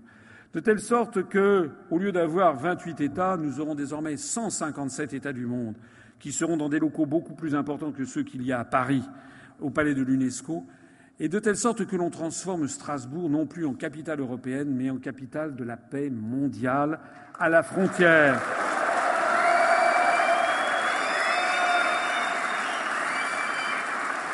À la frontière.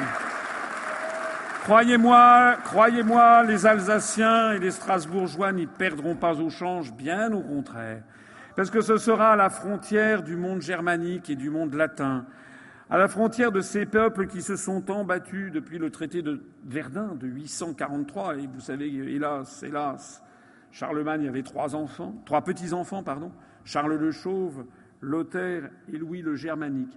Eh bien, on va clôturer les conflits nés du traité de Verdun parce qu'on aura le transfert de l'UNESCO, on aura 157 délégations du monde qui seront là dans cette organisation qui fait par exemple le patrimoine commun de l'humanité, qui est très célèbre maintenant, qui œuvre pour la paix, l'éducation et la culture.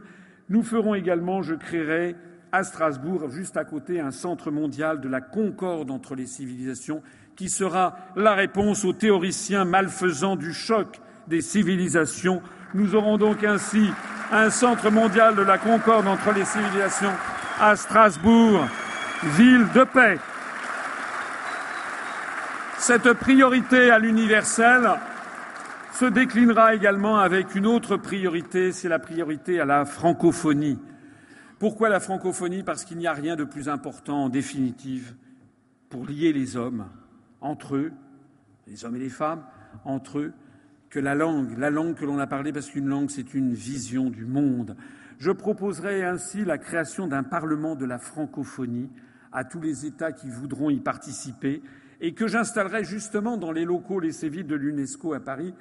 Et ce sera d'ailleurs beaucoup mieux à la taille parce que c'est fait par à peu près une cinquantaine d'États. C'est beaucoup plus petit que le Parlement de Strasbourg. Dans ces locaux rendus disponibles par le transfert de l'UNESCO à Strasbourg, l'objectif de ce Parlement de la francophonie sera d'entretenir un lien politique permanent entre les États de la francophonie et de donner corps à une véritable communauté francophone politique. Il s'agira de contrecarrer la théorie racialiste et guerrière du choc des civilisations promue par les think tanks américains, promue par le défunt Samuel Huntington, promue par le prétendu monde multipolaire à venir et dont la construction européenne est une application régionale. Et si vous y réfléchissez bien, je sais que je choque en disant ça et pourtant c'est la vérité, le principe même de la construction européenne est en fait relève d'un principe d'apartheid planétaire qui ne dit pas son nom. Eh bien, moi, je veux finir avec ça. Au troisième millénaire, il n'y a pas de peuple serviette et des peuples torchons. Il n'y a pas les peuples blancs contre les autres. En réalité, au troisième millénaire, nous devons avoir des contacts avec tout le monde. L'objectif du Parlement de la francophonie sera de permettre l'élaboration de positions communes sur tous les grands sujets planétaires. Si on n'y parvient pas, on n'y parviendra pas, mais si on y parvient, par exemple sur un système financier international plus juste, ou moins injuste, sur des rapports Nord-Sud moins injustes pour favoriser le développement des pays du Sud et notamment fixer leur population pour éviter les flux migratoires qui déstabilisent à la fois les pays émetteurs, si j'ose dire, et les pays récepteurs. Il faut développer les pays d'Afrique notamment. C'est une réforme de l'OMC qu'il y aura derrière.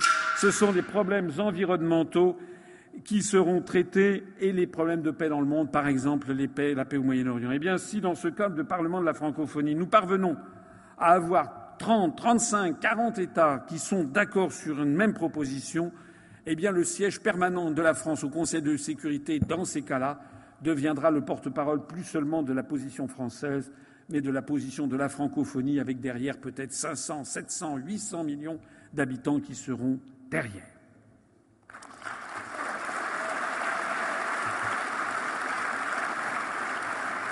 Je vais terminer, je vais terminer cette réunion ainsi, en vous disant une bonne nouvelle. Je vous ai dit des mauvaises nouvelles. Je vous ai dit plein de choses désagréables, de mauvaises nouvelles. Je vous ai dit que l'euro va exploser. Je vous ai dit que l'Union européenne nous entraîne vers la guerre. Je vous ai dit que l'Union européenne est une dictature qui ne dit pas son nom, qui viole la Déclaration des droits de l'homme et du citoyen. Je vous ai dit que l'article 121, le rapport des Gopé, a transformé la France en une démocratie de façade. Je vous ai dit beaucoup de mauvaises nouvelles.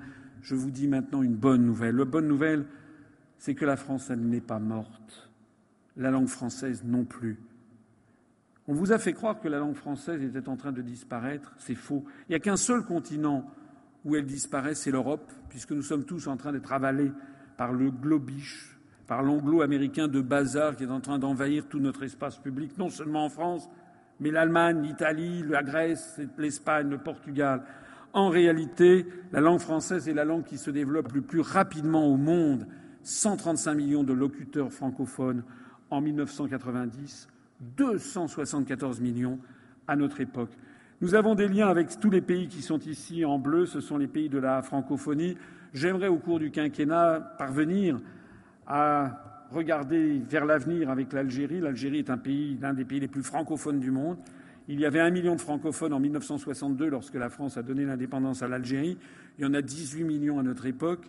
Pour l'instant, l'Algérie n'a pas voulu entrer à l'Organisation internationale de la francophonie pour des raisons politiques et pour le legs de l'histoire. Mais maintenant que nous sommes au troisième millénaire et maintenant que je proposerai d'avoir une France qui vise à une ère de coopération égalitaire avec les pays d'Afrique, je souhaiterais pouvoir que l'Algérie entre à son tour dans la francophonie. Et pourquoi? Parce qu'en fait, le véritable trésor du XXIe, du XXIIe siècle, c'est justement ce que nous a légué l'histoire ce sont nos liens avec les pays de la francophonie qui furent nos colonies, avec lesquels nous avons une histoire compliquée, tourmentée, avec des crimes, mais pas que des crimes, avec aussi un avenir en commun, des liens commerciaux, économiques, culturels, financiers, monétaires, familiaux, migratoires, estudiantins et j'en passe. Avec tous ces pays, c'est en fait l'avenir du monde qui se cache derrière et c'est la France qui se cache derrière. Avant de terminer, je voudrais vous donner, avant qu'on se quitte, et je terminerai là-dessus, un petit coup d'œil sur la francophonie, une petite vidéo qui va vous donner la pêche, comme on dit en termes familiers, parce que je veux vraiment vous faire comprendre que notre avenir est assuré.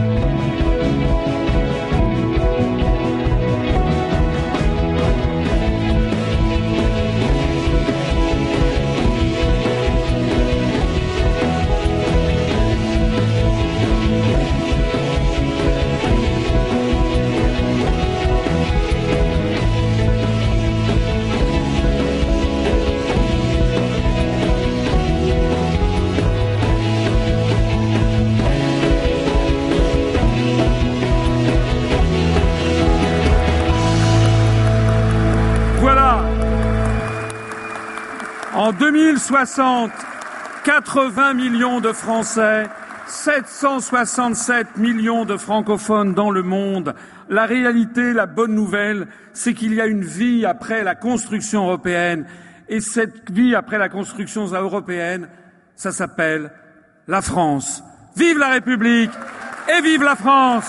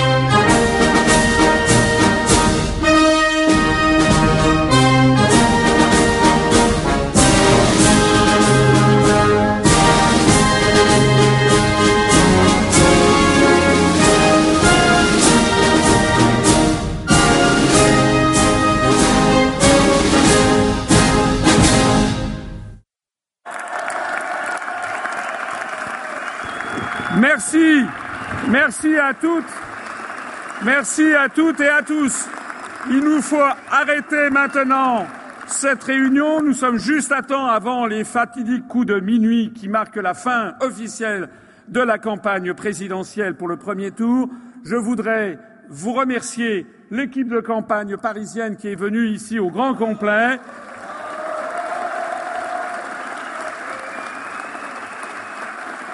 remercier l'équipe de l'Alsace, du Bas-Rhin notamment, qui a permis aussi l'organisation de cette magnifique manifestation.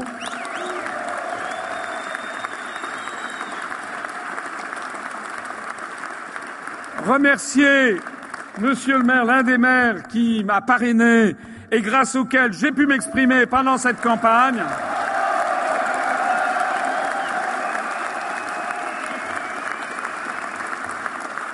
Remercier toutes celles et tous ceux d'entre vous dont je sais qu'ils font avec beaucoup d'abnégation, comme je fais moi-même avec beaucoup d'abnégation, ce que je fais depuis dix ans. Cette abnégation à payer, je sais qu'il y a parmi vous beaucoup de gens qui distribuent des tracts, qui collent des affiches. Un grand merci à vous tous.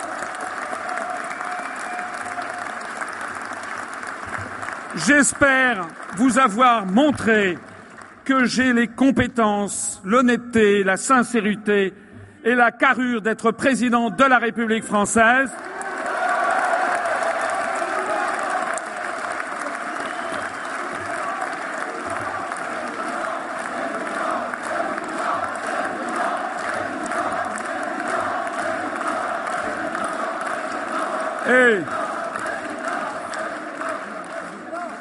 Et, je vous demande maintenant une chose, de tous vous mobiliser dimanche parce que dimanche soir, nous allons faire un score qui va surprendre toute la scène politique nationale et internationale. Vive la République, vive l'Alsace et vive la France